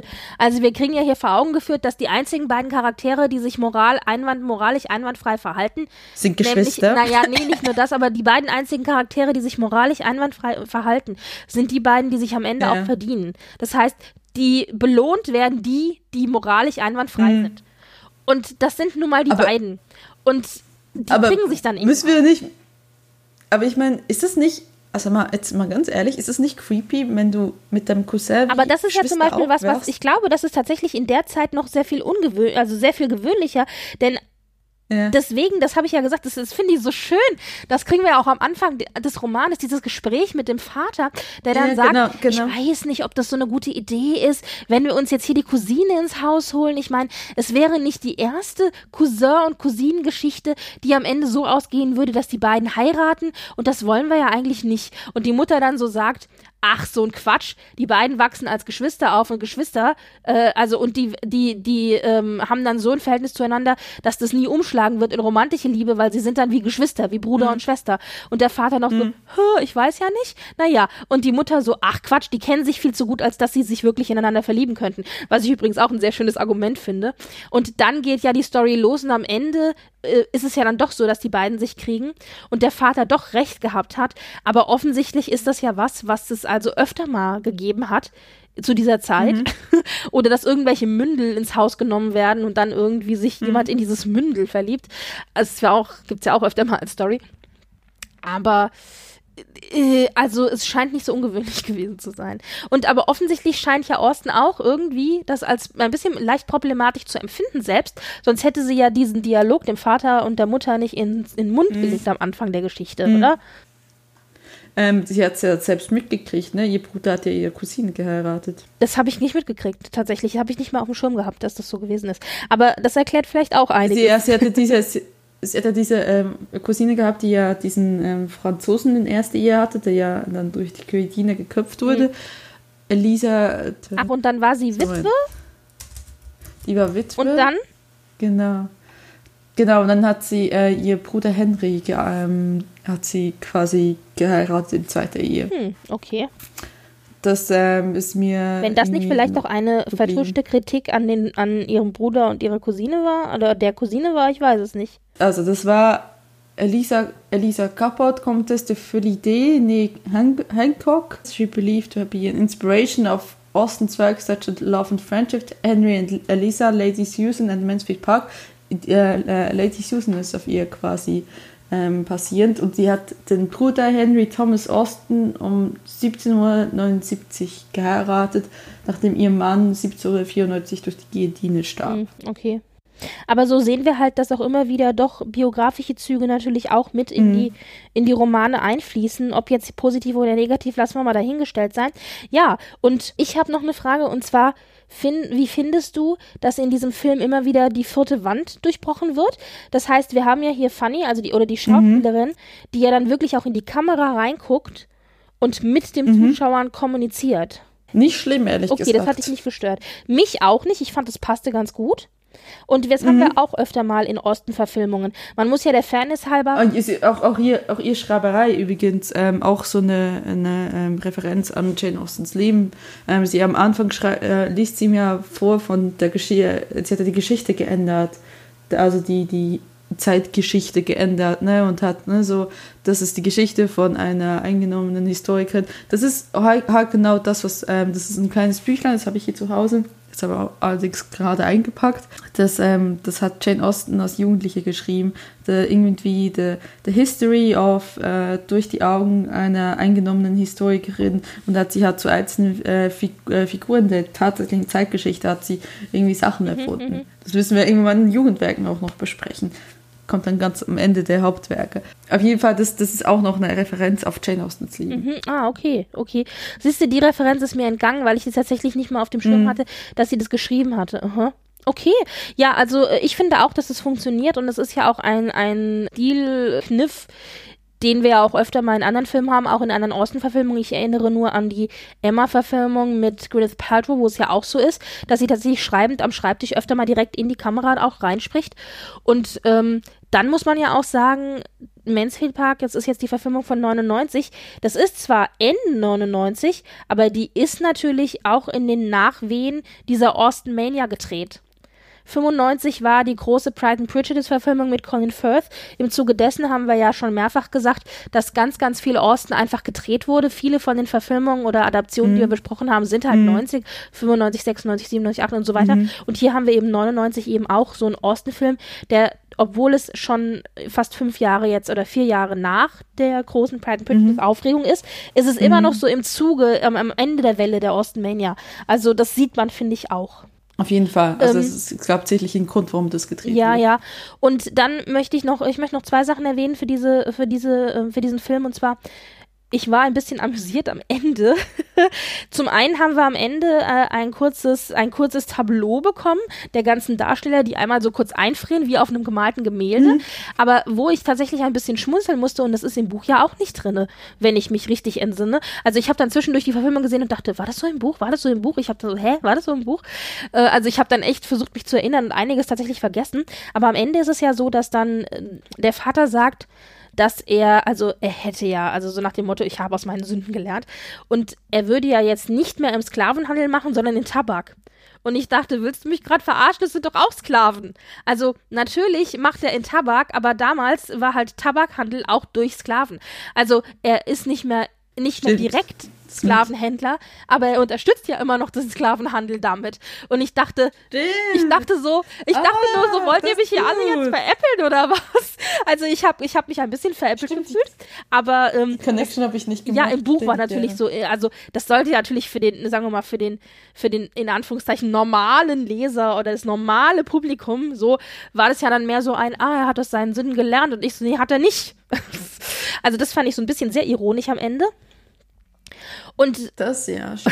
und was ich übrigens auch sehr schön fand, das haben wir auch in der 2007er Verfilmung, aber hier in der 99er Verfilmung ist mir das sehr sehr deutlich aufgefallen, nämlich was mir das aufgefallen ist in diesem Film noch sehr viel mehr, dass sie immer den vollen Namen sagen, dass sie fast immer sagen Funny Price, Funny Price. Also sie sagen oder Fanny Price. Sie sagen selten mal nur Fanny oder Funny, ich sag mhm. Funny, egal. Und, äh, und aber immer den vollen Namen. Und ich finde, dass sie diesen vollen Namen, und übrigens bei Mary Crawford auch, sie sagen immer Mary Crawford und niemals nur Mary oder so. also, und mhm. das, äh, das führt ja auch dazu, dass so ein bisschen der Abstand ähm, zwischen den Leuten irgendwie noch, noch deutlicher wird. Vor allen Dingen zwischen Fanny und ihrer, Fa ihrer Familie. Denn ich finde hier, aber noch viel deutlicher in der 2007er Verfilmung, aber vor allen Dingen auch hier, wird ja immer wieder sehr deutlich gemacht, dass sie eben weniger wert ist, dass sie unter ihnen steht, dass sie mehr, sie wird mhm. so ein mhm. bisschen so wie so, wie gesagt, das hatten wir auch schon, als wir über den Roman gesprochen haben, sie wird so ein bisschen wie Aschenputtels behandelt. Also mehr mhm. oder minder eine bessere Angestellte und eben nicht Familie. Und und da gibt es ja auch die Szene mit dem Vater, wo am Anfang eben gesagt wird, und sie muss sich bitte, und, und sie ist was, also sie müssen darauf achten, sie ist was, was, also die, seine Kinder sind was Besseres. Sie stehen mhm. höher mhm. in der Hierarchie. Und das sagt der Vater am Anfang des Films und es wird auch sehr, sehr deutlich gemacht durch den Film hinweg. Ja, das, ja, das kann gut sein. Also mir ist, mir ist es tatsächlich jetzt nicht so aufgefallen, was mir dann eher bei 2007 in der Verfilmung aufgefallen ist, dass Fanny mehrmals sagt zu Edward, euer Vater, euer ja. Vater, euer Vater, nicht mein, nicht unser Vater, weil sie so, um sich quasi ganz klar abzugrenzen, dass Sir äh, Thomas Bertram nicht ihr Vater ja, ist ja, und auch nicht aus dieser agiert. Hm. Also so grundsätzlich, glaube ich, können wir zusammenfassen. Also hast du noch was zum Film, was dir noch irgendwie wichtig wäre oder? Ich überlege gerade, aber ich glaube es eigentlich nicht. Also vieles kommt ja dann auch, wenn wir über die verschiedenen Verfilmungen sprechen, auch im direkten mhm. Vergleich. Ich denke, wir können äh, zusammenfassend sagen, äh, also was, also ich kann sagen, was mir am Film gut tatsächlich gut gefallen hat, ist, dass so moderne äh, Themen oder dass viele Themen einfach hier mit reingenommen worden sind, die helfen, es interessanter zu machen für den Zuschauer. Ob das jetzt die Thematik von Armut ist oder von sozialen Hierarchien oder von Sklavenhandel, auch eine moralische Instanz natürlich etc. etc. Also das funktioniert ganz gut. Deswegen fand ich den Film an sich auch unterhaltsam. Ich fand zum Beispiel auch, dass der ganz gut besetzt war. Ich fand sie sehr gut als Funny Price, muss ich wirklich sagen, auch wenn es natürlich eine sehr viel weniger, sagen wir mal, demütige Funny Price war, als wir das im Originalbuch kennen. Also das hat ganz mhm. gut für mich funktioniert alles und von der Besetzung her auch und auch von der Optik. Also für mich ist Funny Price eben auch ein dunkelhaariges Mädchen und eben kein blondes, wie wir dann in der 2007 Verfilmung haben, um jetzt mal ganz, mhm. ganz, ganz banal aufs Äußere zu gehen. Aber das ist eben ganz simpel der Film Mansfield Park. Wenn ich jetzt aber mir das Ganze anschaue als eine Austin-Verfilmung, dann muss ich sagen, ist es nicht gelungen. Ja. Also, ja. Also, wie gesagt, also ähm, man muss es wirklich stark trennen vom Originalstoff. Ähm, äh, es ist schade, weil, also ja, es tut, ich finde, es macht ein, das Konzept Mansfield Park interessanter, der Film, durch seine Änderungen. Äh, manche davon sind natürlich auch ein bisschen übertrieben. Also die ganzen homoerotischen Szenen finde ich jetzt so ein bisschen, hätten die sein müssen, haben die gepasst oder ist es nur reißerisch?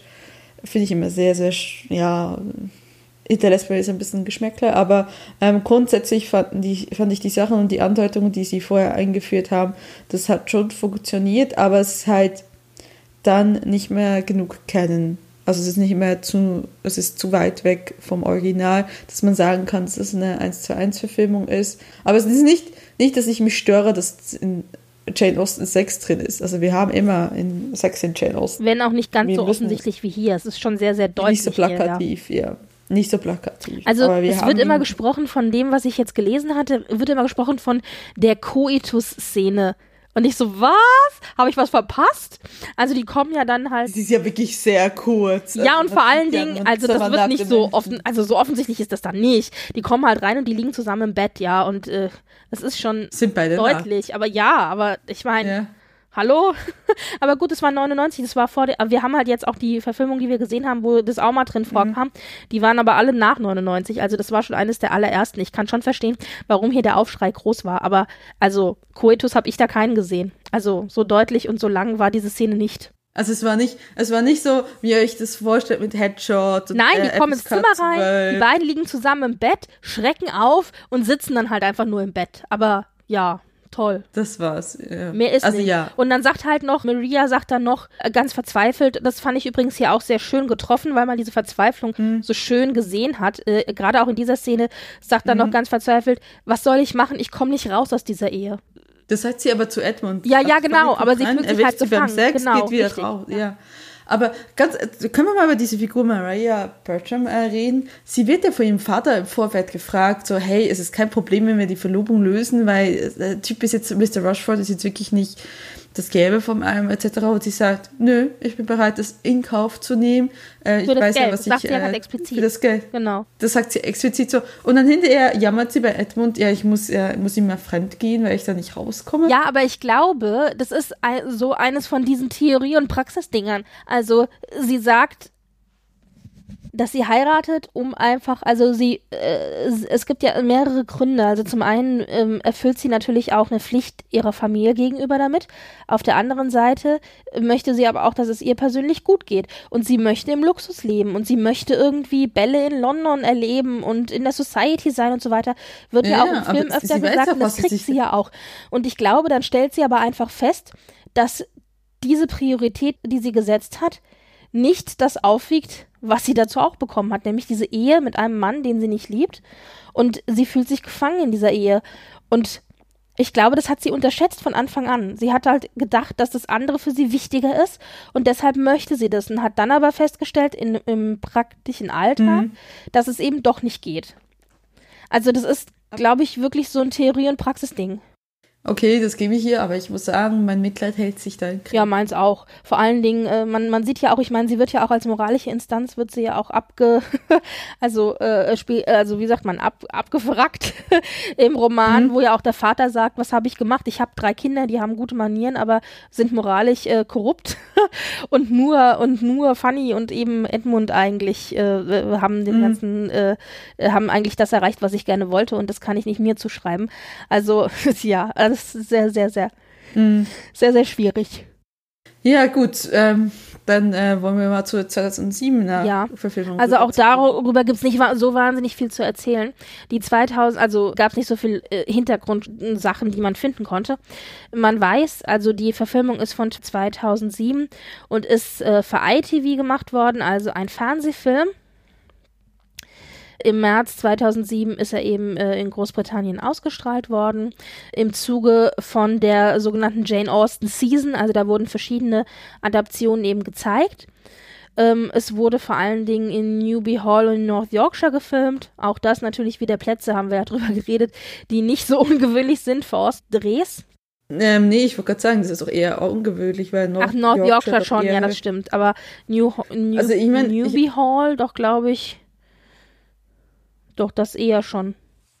Das, also das ist alles im Norden, aber ich, mir kommt jetzt gerade in den Sinn, ist nicht so, dass, dass Darcy im Lake District lebt, das ist ja auch nördlich. Das weiß ich nicht. Also nicht, also es ist nicht, nicht alles, alles ist quasi immer im Süden, aber das meiste bei Jane Austen liegt im Süden. Also geografisch. geografisch. Dann haben wir den Regisseur äh, Ian B. MacDonald, den ich tatsächlich von nichts anderem kenne. Und auch die anderen Dinge, die er gemacht hat, kenne ich jetzt nicht so wirklich. Aber er hat eben diesen Mansfield Park TV-Film äh, gemacht. Das ist, glaube ich, auch mit so das bekannteste. Und dann hat er noch so ein paar Dinge gemacht, Wayne und I'm Dying Up Here und sowas. Nicht ganz nüchtern, Shameless.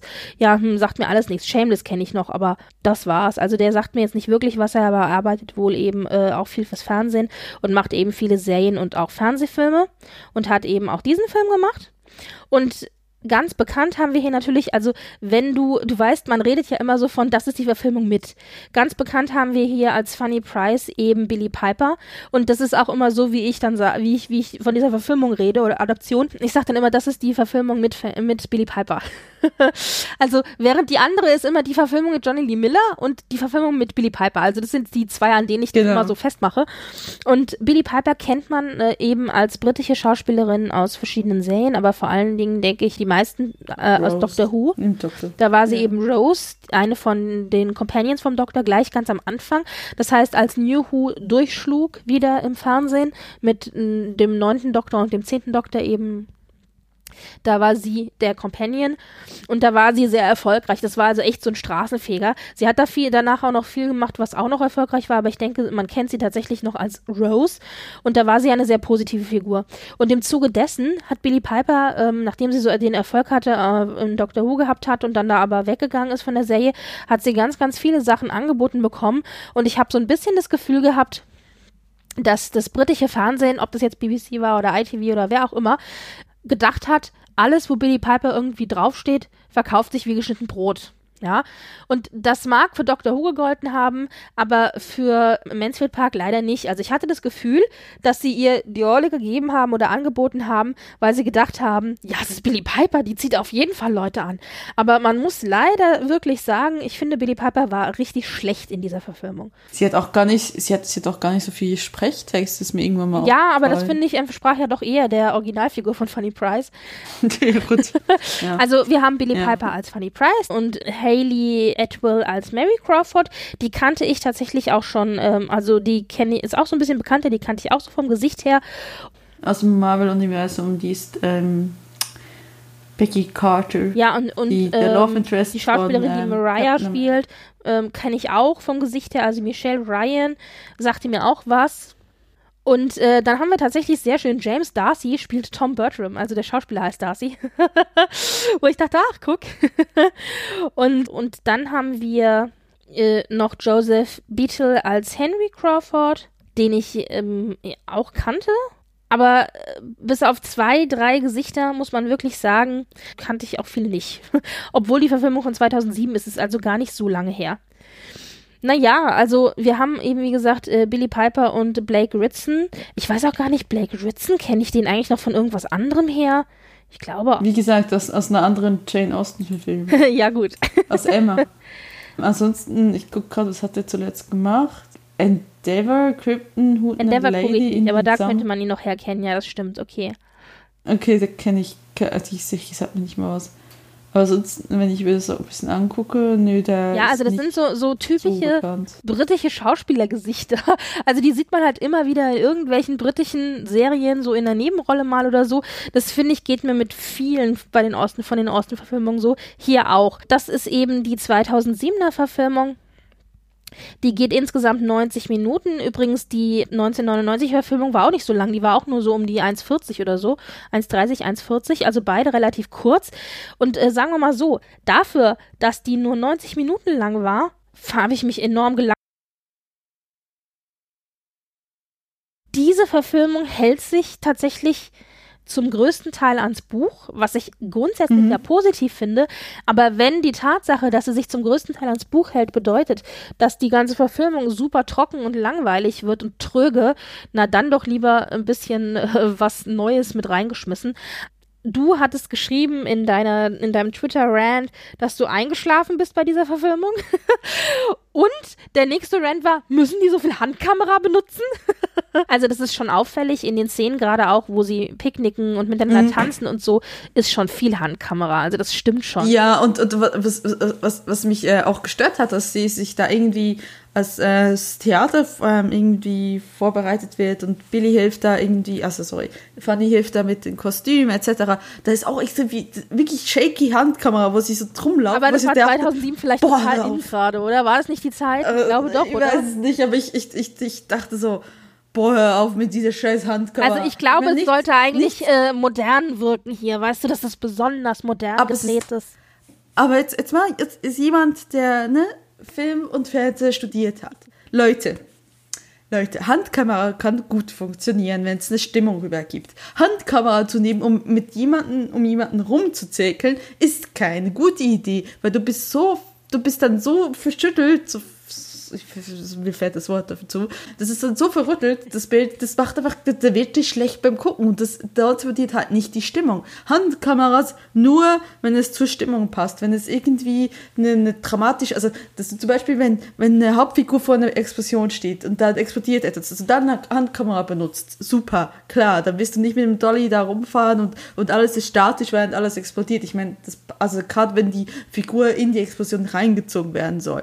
Aber wenn jemand irgendwas auf dem Boden macht und du willst um diese Person einmal drum drehen, machst du das nicht mit der Handkamera, weil das wird auf jeden Fall, auch mit einer Steadicam, wird das verwackelt. Also ja, ihr könnt es mit einer Steadicam machen. Das ist ich glaube, das war aber auch so eine, so eine Entscheidung für das Moderne weißt du?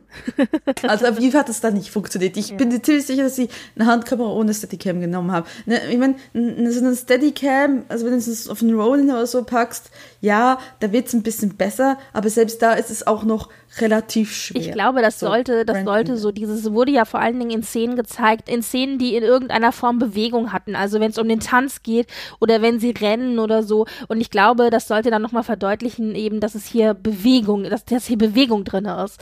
Also für mich ja, so gut, als Laie äh, hatte es so ein bisschen so diesen Eindruck. Ja gut, aber Rennen ist ja noch das eine. Aber ich meine, es war halt von gewissen Stellen was einfach nicht passend. Also ich meine, es hat für mich einfach gestört, weil es zu verwackelt war. Und ich finde halt, du kannst es, du kannst, ich meine, wenn du einen Vlog auf YouTube guckst, dass es da verwackelt ist, wenn jemand durch die Stadt läuft, okay, ist jetzt nun mal so, ja. Das gehört ja auch dann zum ganzen Stil, mehr oder weniger. Aber das ist hier, das ist eine ITV-Fernsehverfilmung während der Primetime, ja. Das, also come on, holt euch aber wie gesagt, es wollte ja modern sein. Ich glaube, dass das spielt ja eben auch eine Rolle. Also für mich haperte diese ganze Verfilmung tatsächlich an Billy ja. Piper. Während in der 99er Verfilmung die Schauspielerin von äh, Funny Price tatsächlich den Ach, Film rettet, ja, ja, ist es hier genau umgekehrt. Billy Piper ist mir zu flach mir sind alle zu flach. Ja, ja, alle durch die Bank weg, aber ich finde Billy Piper ganz besonders, weil sie ist nun mal, nun mal die Hauptheldin mhm. dieser Geschichte. Und ja, wir haben eine Fanny Price, die in sich sehr zurückgezogen ist, mhm. die sehr viel schweigt, auch an vielen Stellen, wo man sich als Zuschauer sagt, ich hätte jetzt mal meine Meinung gegeigt und dann ist sie, dann schweigt sie und schluckt es runter. Das finde mhm. ich tatsächlich an bestimmten Stellen ist hier schon ganz schön rausgearbeitet, wie weh ihr das tut, nichts zu sagen und wie sehr sie sich getroffen fühlt, aber einfach so mhm. dieses, dieses schweigsame, in sich zurückgezogene Mädchen ist. Mhm. Sie sagt ja auch in der einen Szene zum Beispiel, wo es dann heißt, ach, wir feiern dich und deinen Geburtstag, wir machen einen Ball zu deinen Ehren und so weiter. Und sie sagt, muss ich, müssen wir das machen? Müssen wir, muss ich mhm. tanzen? Also immer dieses, ich will nicht Mittelpunkt sein, sondern ich möchte mhm. mich so ein bisschen auf mich zurückziehen. Mhm. Das finde ich ist hier sehr gut rausgearbeitet. Gleichzeitig finde ich mhm. aber auch, dass Billy Piper irgendwie so überhaupt gar nicht die Tiefe dieser Figur äh, erreicht. Also das kratzt immer nur so an der Oberfläche lang und ist wirklich hohl. es tut mir wirklich leid, aber es ist so, die bleiben mhm. blass und und treffen die Figuren irgendwie so gar nicht und die Charaktere. Und das ist durch die Bank mit allen so, aber vor allen Dingen finde ich Billy Piper hier halt absolut fehlbesetzt. So leid mir das auch tut. Also ich, ich, muss, muss sagen, was mir in der ganzen Verfilmung, äh, also ich habe zuerst die 99er nochmal gesehen und dann die, und was mir hat wirklich ganz stark aufgefallen ist, ist einfach, dass alle so lahm sind. Irgendwie alle so, sind alle so, so ähm, sie haben sich alle so gemäßigt. Also sie haben alle, wenn, die 99er noch so überdreht war teilweise und überspielt war, also ganz bewusst überspielt war, waren sie da so zurückgehalten. Also auch eine Mrs. Norris in, in 2007, da funktioniert für mich komplett nicht. Einfach weil sie nicht Mrs. Norris ist, die ist einfach zu nett, sie ist einfach zu Ja, die ist mir zu wenig. die ist mir zu hübsch auch, aber ja, sie ist, sie, ist, sie ist irgendwie so ein bisschen zu hübsch, sie ist aber auch zu wenig beißend. Also ja. ist irgendwie so. Das fand ich auch in der 99er Filmung hm, sehr gut gelungen.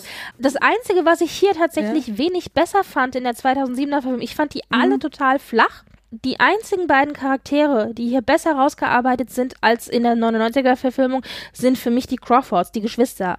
Also Henry und Mary. Denn sie bekommen hier einige Szenen an die Hand, wo sie alleine Szenen haben, äh, wo sie von Mansfield Park eben nach Hause laufen durch den Park und wo sie dann wirklich sehr frei miteinander sich unterhalten und eben noch viel mehr klar wird, was sie eigentlich für Absichten haben. Also, dass sie da hingekommen sind, um sich einfach ein bisschen zu amüsieren, dass sie gucken, wo sie ein bisschen Unfrieden und Unheil stiften können, dass dann auch ein, mhm. ein Henry Crawford halt sagt, ja, ich werde Fanny in mich verliebt machen und, und Mary dann äh, irgendwie so ein bisschen auch sagt, ja, und wäre doch schön, äh, wenn ich auch Edmund in mich verliebt machen könnte. also so dieses Kalkulierte der Geschwister. Ich genau. finde, das wird sehr schön hier in dem Film herausgearbeitet, einfach weil wir diese Szenen mit den Geschwistern zusammenbekommen, wo sie eben auch alleine miteinander interagieren. Das haben wir ja in den anderen, in der anderen Verfilmung gar nicht.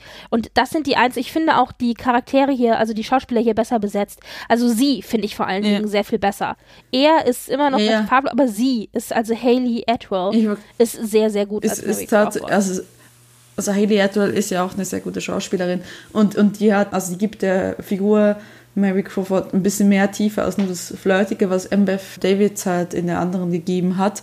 Ähm, und das ist halt, sie ist ein bisschen anders ausgelegt und ich finde, sie macht das einen sehr guten Job. Mhm. Aber ähm, ansonsten ist einfach die ganze Verfilmung, ich meine, sie haben ja auch ein bisschen was, es ist noch sehr nah am Buch, aber ich weiß nicht, sie haben es einfach irgendwie Es Ne, ist keine also es war Dynamik in diesem Film drin. Es ist- Also es es ist sind keine 90 Dynamik, Minuten, ja. die Moment, sich ewig genau das- ziehen.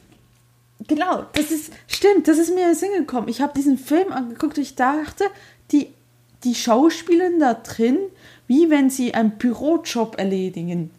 Das, das war genau das. Ich dachte, das ist genau die gleiche Motivation wie jemanden, der einfach irgendwo einen Bürojob hat, seine 9 to 5 macht, danach nach Hause geht und das war's. Und genauso schauspielern sie. Ich meine, das, das war genau die gleiche die gleiche, äh, ne, also wie soll man sagen, Passion dahinter oder die fehlende Passion dahinter in diesem Schauspiel. Und das, das, das, das, das kommt mir so vor, als würde ich jemanden beim, beim Büroalltag zugucken. Ja, oder Das- eben so, so ne, nach dem Motto, ich muss halt mein täglich Brot verdienen als Schauspieler, Regisseur, Ja, äh, Editor oder sowas. Und wir machen Genau. den Film jetzt halt mal, damit ich halt mein, mein monatliches Aus Auskommen habe oder für das nächste halbe Jahr und dann gehen wir weiter zum nächsten Projekt, ja.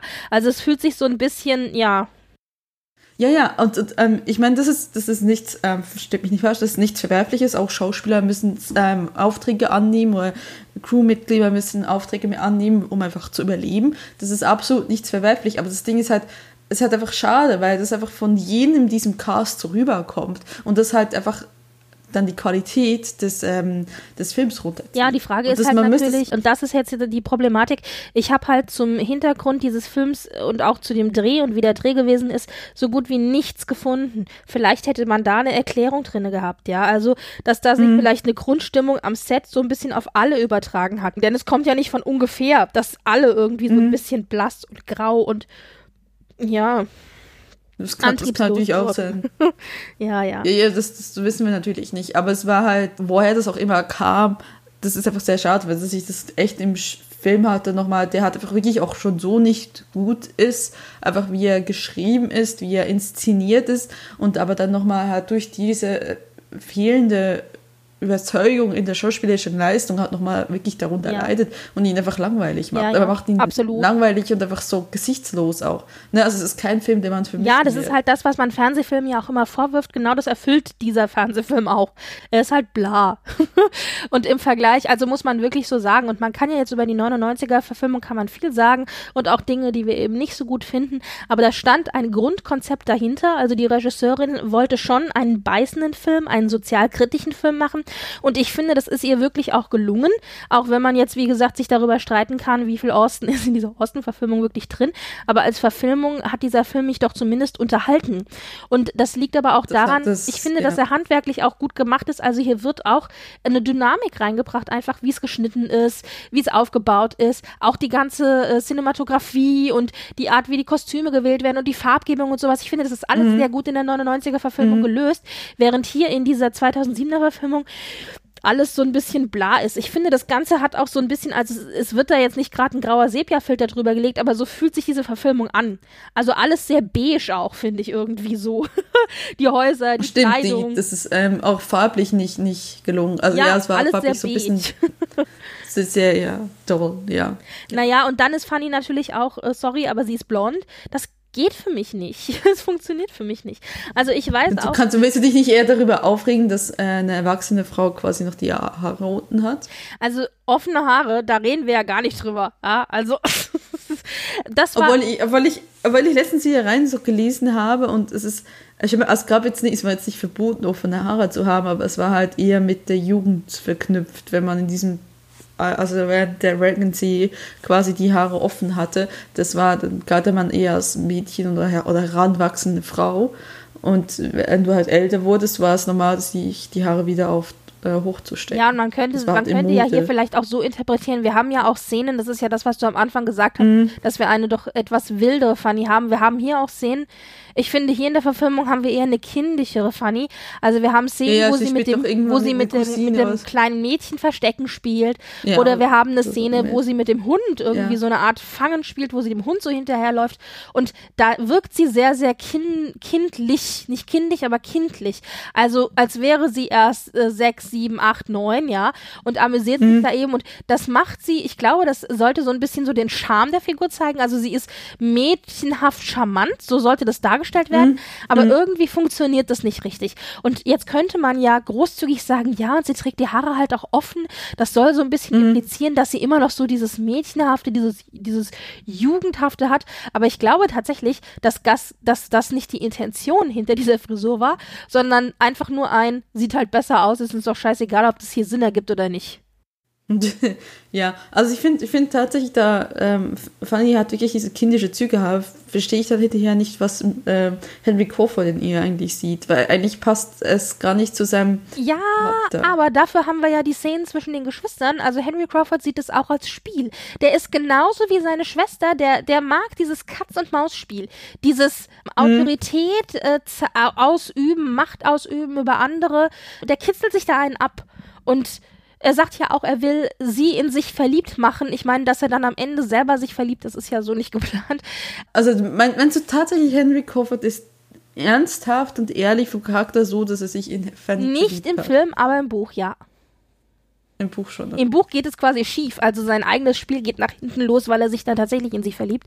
Aber im, im Film hier nicht. Mhm. Nein, im Film ist das, glaube ich, mehr so, ja, wie gesagt, so eine Spielerei. Also das finde ich wird zum Beispiel, das ist mhm. auch etwas, wo ich, was ich finde, in beiden Verfilmungen werden die Crawford-Geschwister sehr viel, äh, äh also sehr viel mehr herausgearbeitet, erwachen die sich viel mehr, sehr viel mehr für mich zum Leben als tatsächlich im Buch. Mhm. Und tatsächlich ist es auch so, dass das eine oder andere Zitat, das aus dem Buch im Original in den Film übernommen wurde, ich jetzt viel bewusster im Film wahrgenommen habe. Ich so, was war das wirklich im Buch? Das ist ja ein super Zitat. Manchmal gibt es ja so Dinge, die einem dann irgendwie deutlicher vor Augen geführt werden in Verfilmungen.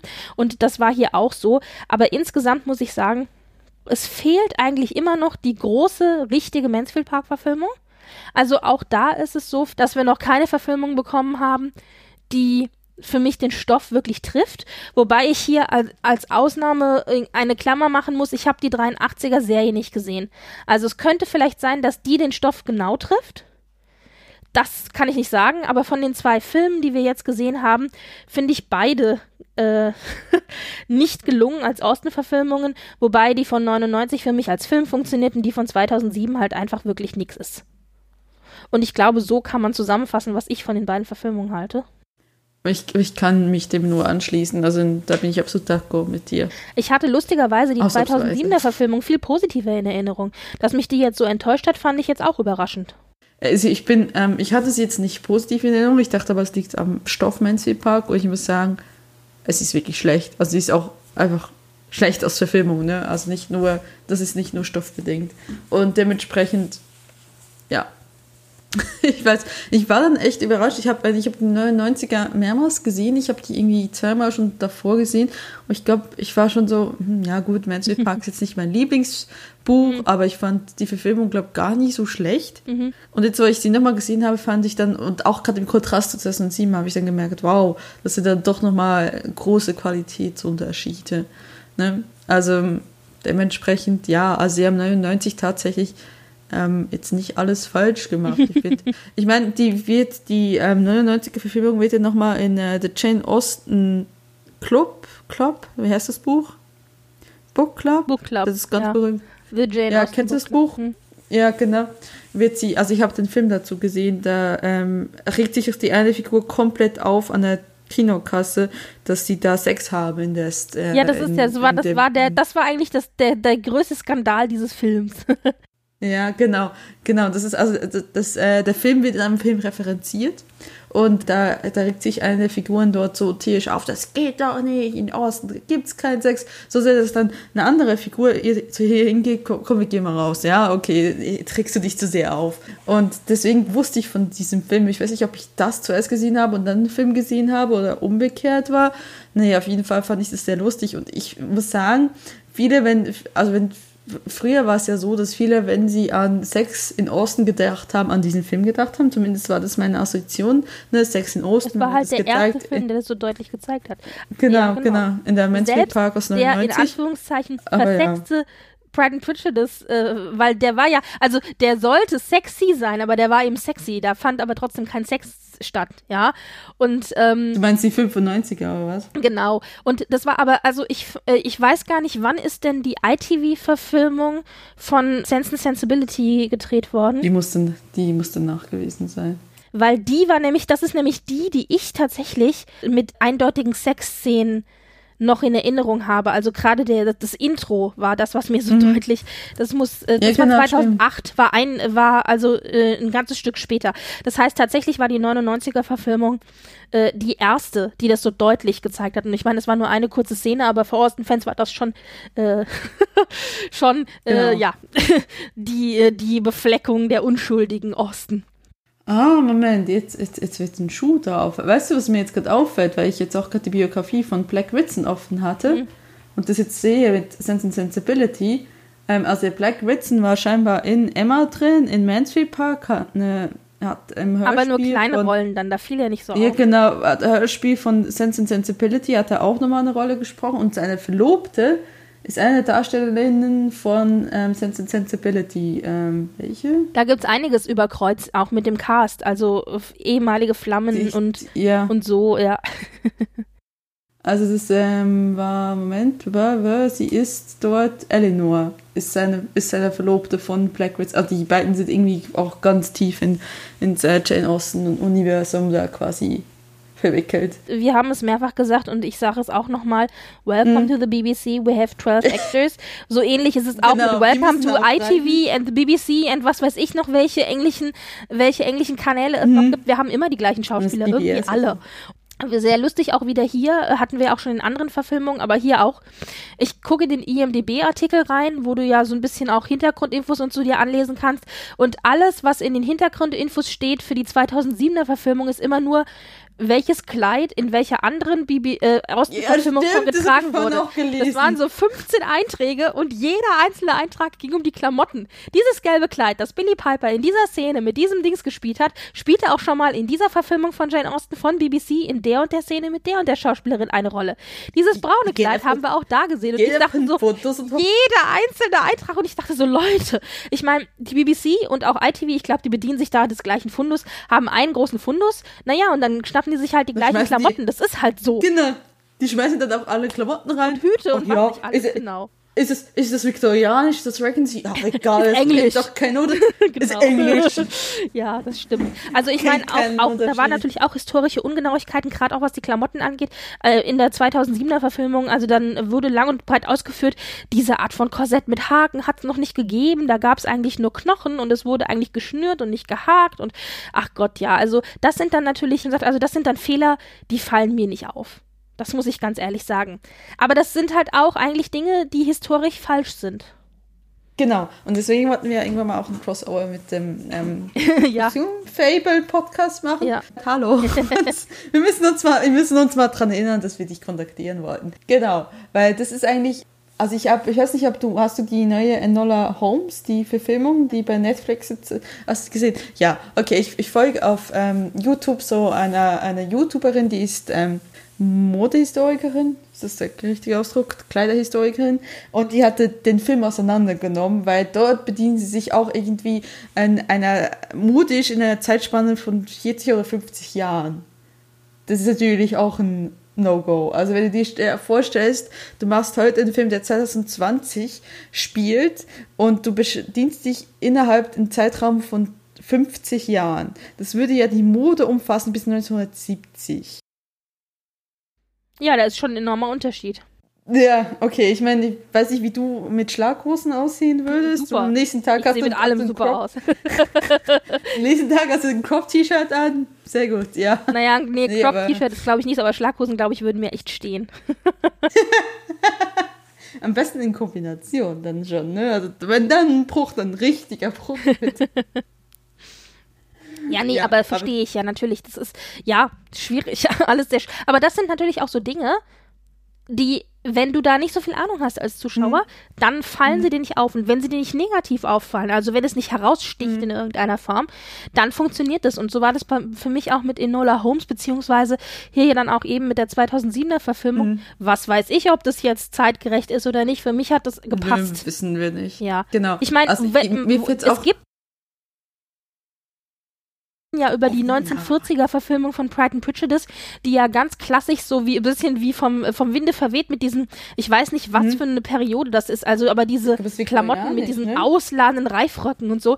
Nee, viktorianisch. Ja, ich, es ist aber glaube ich nicht richtig viktorianisch, weil es noch viel ausladender ist, aber es, es hat so äh, mhm. äh, äh, viktorianische Anklänge. Na, aber da war uns doch ganz, da haben wir sofort gesehen, dass die Inszenierung so nicht passt zu der ja. Zeit. Und deswegen mhm. stach es da als störend hervor. Wenn es aber so mhm. ist, wie jetzt in der 2007er Verfilmung, dass, äh, was weiß ich, dieses Korsett mit Haken erst zehn Jahre später erfunden wird, ich meine, so viel später als ist es ja dann auch nicht, mhm. dann, und, und das sticht nicht irgendwie als störend hervor, dann stört mich das tatsächlich nicht. Mhm. Ja, ich muss tatsächlich sagen, ich habe jetzt, ähm, weil ich ja bald umziehe, habe ich ja meine Bücher eingeräumt und ich habe gesehen, dass ich ein äh, Handbook of Jane Austen Behavior, also so quasi ein Regelbuch für Vacancy Time ähm, ähm, noch habe. Ich habe schon ewig nicht mehr reingeguckt. Ich habe da reingeblättert und da wurde auch abgebildet, wie klar, wie du dich zu kleiden hast. Und da stand auch explizit drin, dass du morgens zeigst du nicht so viel Ausschnitt, sondern morgens hast du halt so ein Chemise quasi über deinen Ausschnitt gezogen. Also das, wenn sie halt diesen Ausschnitt hatten, ne? Mhm. Und dann, wenn sie da so links und ja, rechts so, eine, diese, so, eine, so ein Tuch, diese, genau, ja genau so ein Tuch drin hatten, das war morgens, musste man es bedenken, abends erst in der Abendgesellschaft durftest du deinen ganzen Ausschnitt zeigen. Ja, und aber da muss ich auch zu sagen, ich wollte noch mal ich wollte noch mal googeln, das weiß ich nicht, kannst du mir jetzt vielleicht helfen. Ich wollte noch mal googeln, ich finde ja, dass in beiden Verfilmungen, aber vor allen Dingen in der 2007er, weil Billy Piper hat halt auch ein bisschen, bisschen Busen, dass ich finde, die haben beide enorm tiefe Ausschnitte mit sehr viel Busen, die sie zeigen. Beide. Und ich wusste, dass man diese Chemies drüber trägt. Das war ja, also, dass man ja. nicht so offensichtlich alles den Leuten quasi mhm. den Busen ins Gesicht rammt. Aber ich finde ja, dass gerade in den, in den, äh, in der Dinner-Unterhaltung, gerade Billy Piper immer ist sehr eng geschnürt und hat sehr, sehr, also sie hat sehr schöne Brüste, finde ich, mit diesem, auch mit dieser, mit diesem Ausschnitt. Aber mhm. sehr deutlich, sehr viel Busen halt, den sie da so in die Öffentlichkeit reinträgt. Und in 99er-Filmung ist mir das tatsächlich auch aufgefallen, bei beiden. Und dann dachte ich, ich kann mir nicht vorstellen, dass die damals in dem prüden England das so deutlich nach außen getragen haben. Also man hat doch immer ein Jäckchen oder was drüber getragen. Ich wollte gerade sagen, ich, ich klicke mir jetzt gerade die Fotos durch, aber es sind hauptsächlich prämierende Fotos, okay. Ja, auf jeden Fall, das ist schon wahr, weil das passt irgendwie nicht. Also ich habe das Gefühl, sie wird einfach wahllos teilweise gemacht bei diesen äh, Filmen, dass, das, dass sie teilweise ein Jäckchen oder, oder halt so ein Tuch drüber haben, aber das hat überhaupt nichts mit der Tageszeit zu tun. Und dann wiederum haben sie irgendwie so riesen Brüste, so riesen Ausschnitte und die hängen sie da einfach tagsüber so, oh ja, guck mal, ich habe meine zwei Mädels, ja. Also das ist, das, das ist sowieso, das ist echt fragwürdig, was die da, also es scheint echt so nach, oh ja, passt es mir jetzt gerade oder passt es mir jetzt nicht und ähm, ähm, dann wird es noch der Kostümdesigner oder Designerin gemacht und äh, es wird nicht hinterfragt, ob das tatsächlich irgendwie passt oder nicht. Aber ja, sie ist, und, und das ist natürlich klar. Das ist halt einer modernen dieser, Sensibilität geschuldet. Ja, aber versuchen sie sowieso nicht in historischen Filmen den Frauen öfters mal Riesenausschnitte zu geben. Ja, also ich weiß ehrlich. nicht, so nach dem Motto, wenn schon alles andere bedeckt ist, dann schnüren wir jetzt ja. in der Mitte besonders eng und oben besonders offen. Also damit man überhaupt noch ein bisschen nackte Haut sieht. So nach dem Motto für ja, den Zuschauer. Den, also ja, genau, ich weiß nicht. So fühlt sich das immer an. Das ist, das ist halt immer so, das habe ich aber in mehreren, also ich finde zum Beispiel auch in der Pride and Prejudice Verfilmung von 95, da hat zwar äh, Lizzie immer so ein Jäckchen oder so noch drüber, aber die sind auch schon sehr eng geschnürt und ich weiß nicht, ob das der Schnitt des Kleides einfach auch ist. Ich meine, der ist ja äh, dieses Empire-Style, das direkt unter der Brust dann auch so eng geschnitten immer ist. Das macht natürlich auch einen schönen Busen, das muss man schon sagen. Aber ich finde ja, dass die durch die Bankwerk alle sehr schönen Dekolletés haben in diesen Klamotten immer und aber auch sehr offenherzig. Immer. Ja. Ja. Ein bisschen zu offenherzig. Richtig, für die Zeit, genau. Ja, also also ich kann es ich kann's mir auch nicht so vorstellen. Farben, ich müsste mich mal mehr achten. Wir bei, fragen bei einfach mal. Die Anne. Die Anne, genau. Wir, wir, wir werden mal bei ihr Info einholen. Klingel. Ja. Und genau, wir müssen, wir müssen, müssen wie gesagt. Aber wie gesagt, wir, wir können uns beide nicht machen. vorstellen, dass das so freiherzig war, denn das hätten wir schon längst mitbekommen. also ich, natürlich haben sie Dekoté gezeigt, aber ich Schon, meine, aber nicht halt so. so ja. ja, vor allem wenn du mir denkst, es war eine Zeit. Gab es das vielleicht bin ich ein bisschen gaga, gibt es nicht in irgendeiner Mansfield Park-Verfilmung eine Figur, wo die, die einfach so den, den Knöchel zeigt? Ich weiß nur nicht, wer, wer, wer es war. Naja, ja. wir haben ja jetzt nur die zwei und ich weiß es nicht mehr, muss ich dir ehrlich sagen. Ich weiß, aber habe ich das jetzt vielleicht zu einem anderen äh, Film? Das kann sein. Auf jeden Fall mag ich mich entsinnen. Also Knöchel zeigen war ja zu der Zeit damals schon skandalös, ne?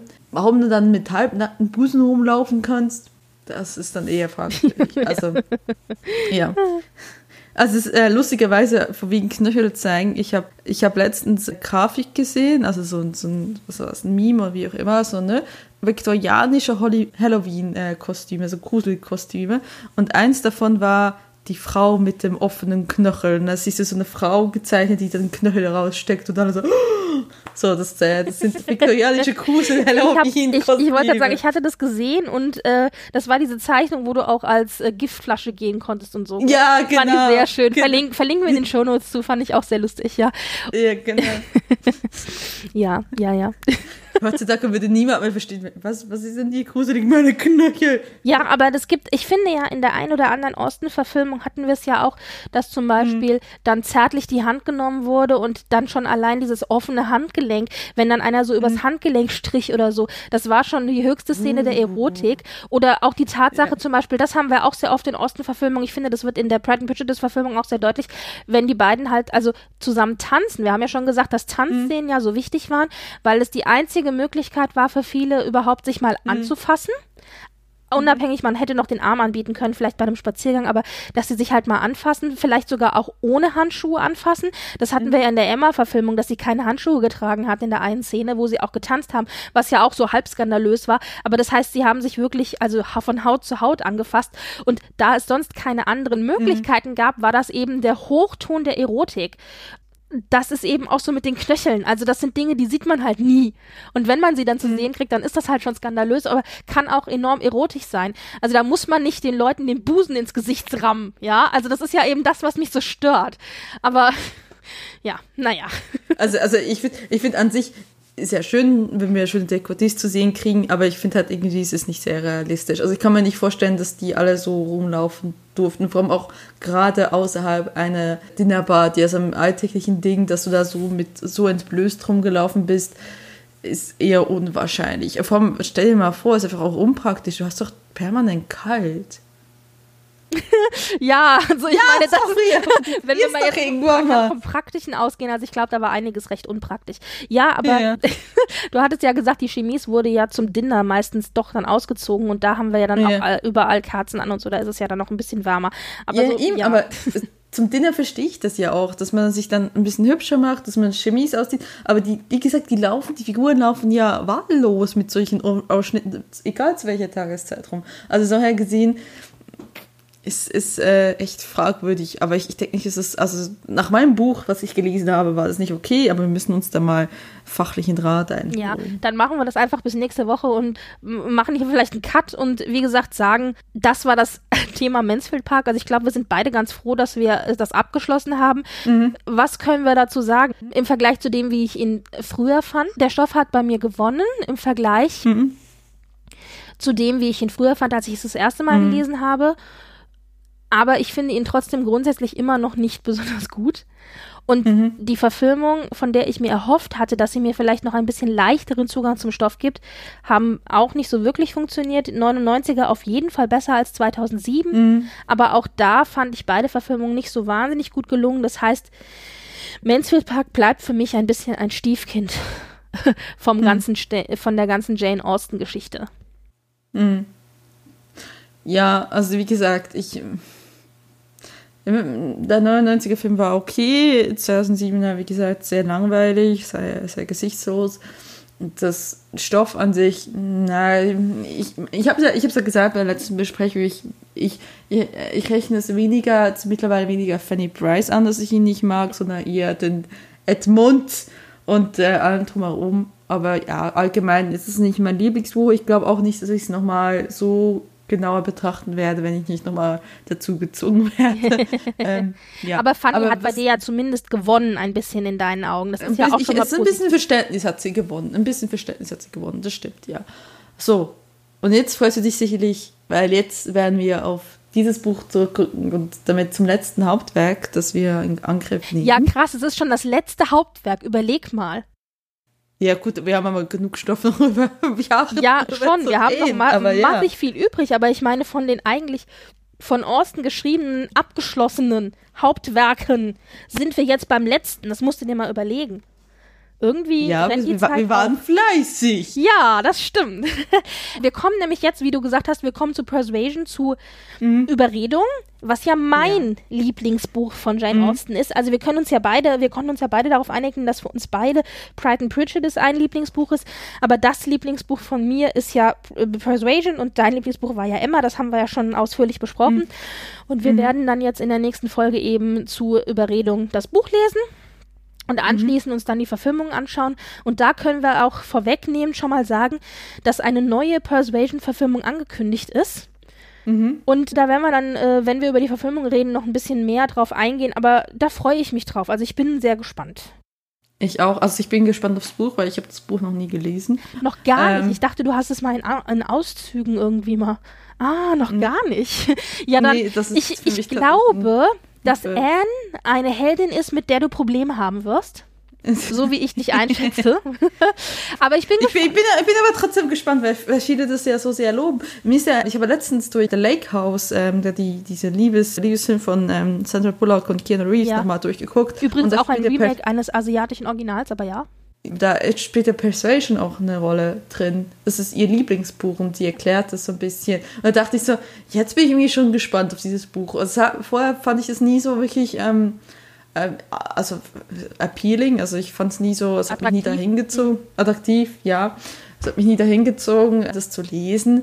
Und jetzt ähm, muss ich sagen, mittlerweile bin ich schon gespannt. Es Also die Erwartungen sind jetzt relativ hoch. Ja, Okay, okay, ich hoffe, dann bist du nicht zu enttäuscht, aber es ist ein Spätwerk von Austin und das Mhm. Ja, merkt klar. man. Das muss man schon sagen. Also das merkt man, finde ich, sehr deutlich. Mhm. Nichtsdestotrotz liebe ich es. aber äh, ja, also wir werden dann einiges zu besprechen haben beim nächsten Mal. Das, das denke ich auch, ja. Und danach haben wir ja noch zwei Verfilmungen, eine Serie und. Ja, ein und dann, Film, und dann die Zweiserie. Fragmente. Genau, die, kommen die Fragmente, dann kommen vermutlich die Jugendromane und dann haben wir die ganzen Bonusfolgen, die wir noch uns Ja, alles überlegen und, werden. genau, und äh, Bonusfolgen, sprich die modernen Fassungen und so weiter. Da gibt es ja auch einiges an Serien, was wir noch besprechen wollen. Also, Genau, wir, wir müssen, müssen noch so, wir müssen irgendwann mal sowieso noch uns einmal zusammensetzen und darüber reden. welche der wir modernen. Verfassungen wir besprechen wollen, ja, genau. Genau, und über was wir generell noch reden wollen, weil das, das Universum hat ja jetzt, wie gesagt, wir sind erst durch die Hauptwerke, wir haben jetzt erst eigentlich den Anfang gemacht, weil Ja, ja, ja. Jane Austen ist ja so viel mehr als nur ihre Werke. Ja, also, absolut, absolut. Ja, gut. Also ihr könnt euch auf ganz viel Stoff im, äh, ich nehme mal 2021 freuen. Ihr könnt euch auf ganz viel Stoff im 2021 freuen. Ich denke jetzt mal, bis 2022 sind wir fertig, Mindestens. oder? Okay, dann äh, sollten wir an dieser Stelle wünschen wir euch einen ganz guten Start ins neue Jahr und man hört sich dann auf jeden Fall auch nächstes Jahr. Kommt gut rüber.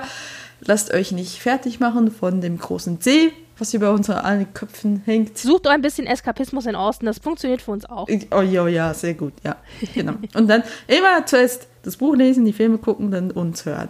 Das äh, wäre dann optim die optimale Reihenfolge. Oder das Buch lesen, uns hören, den Film gucken, uns hören.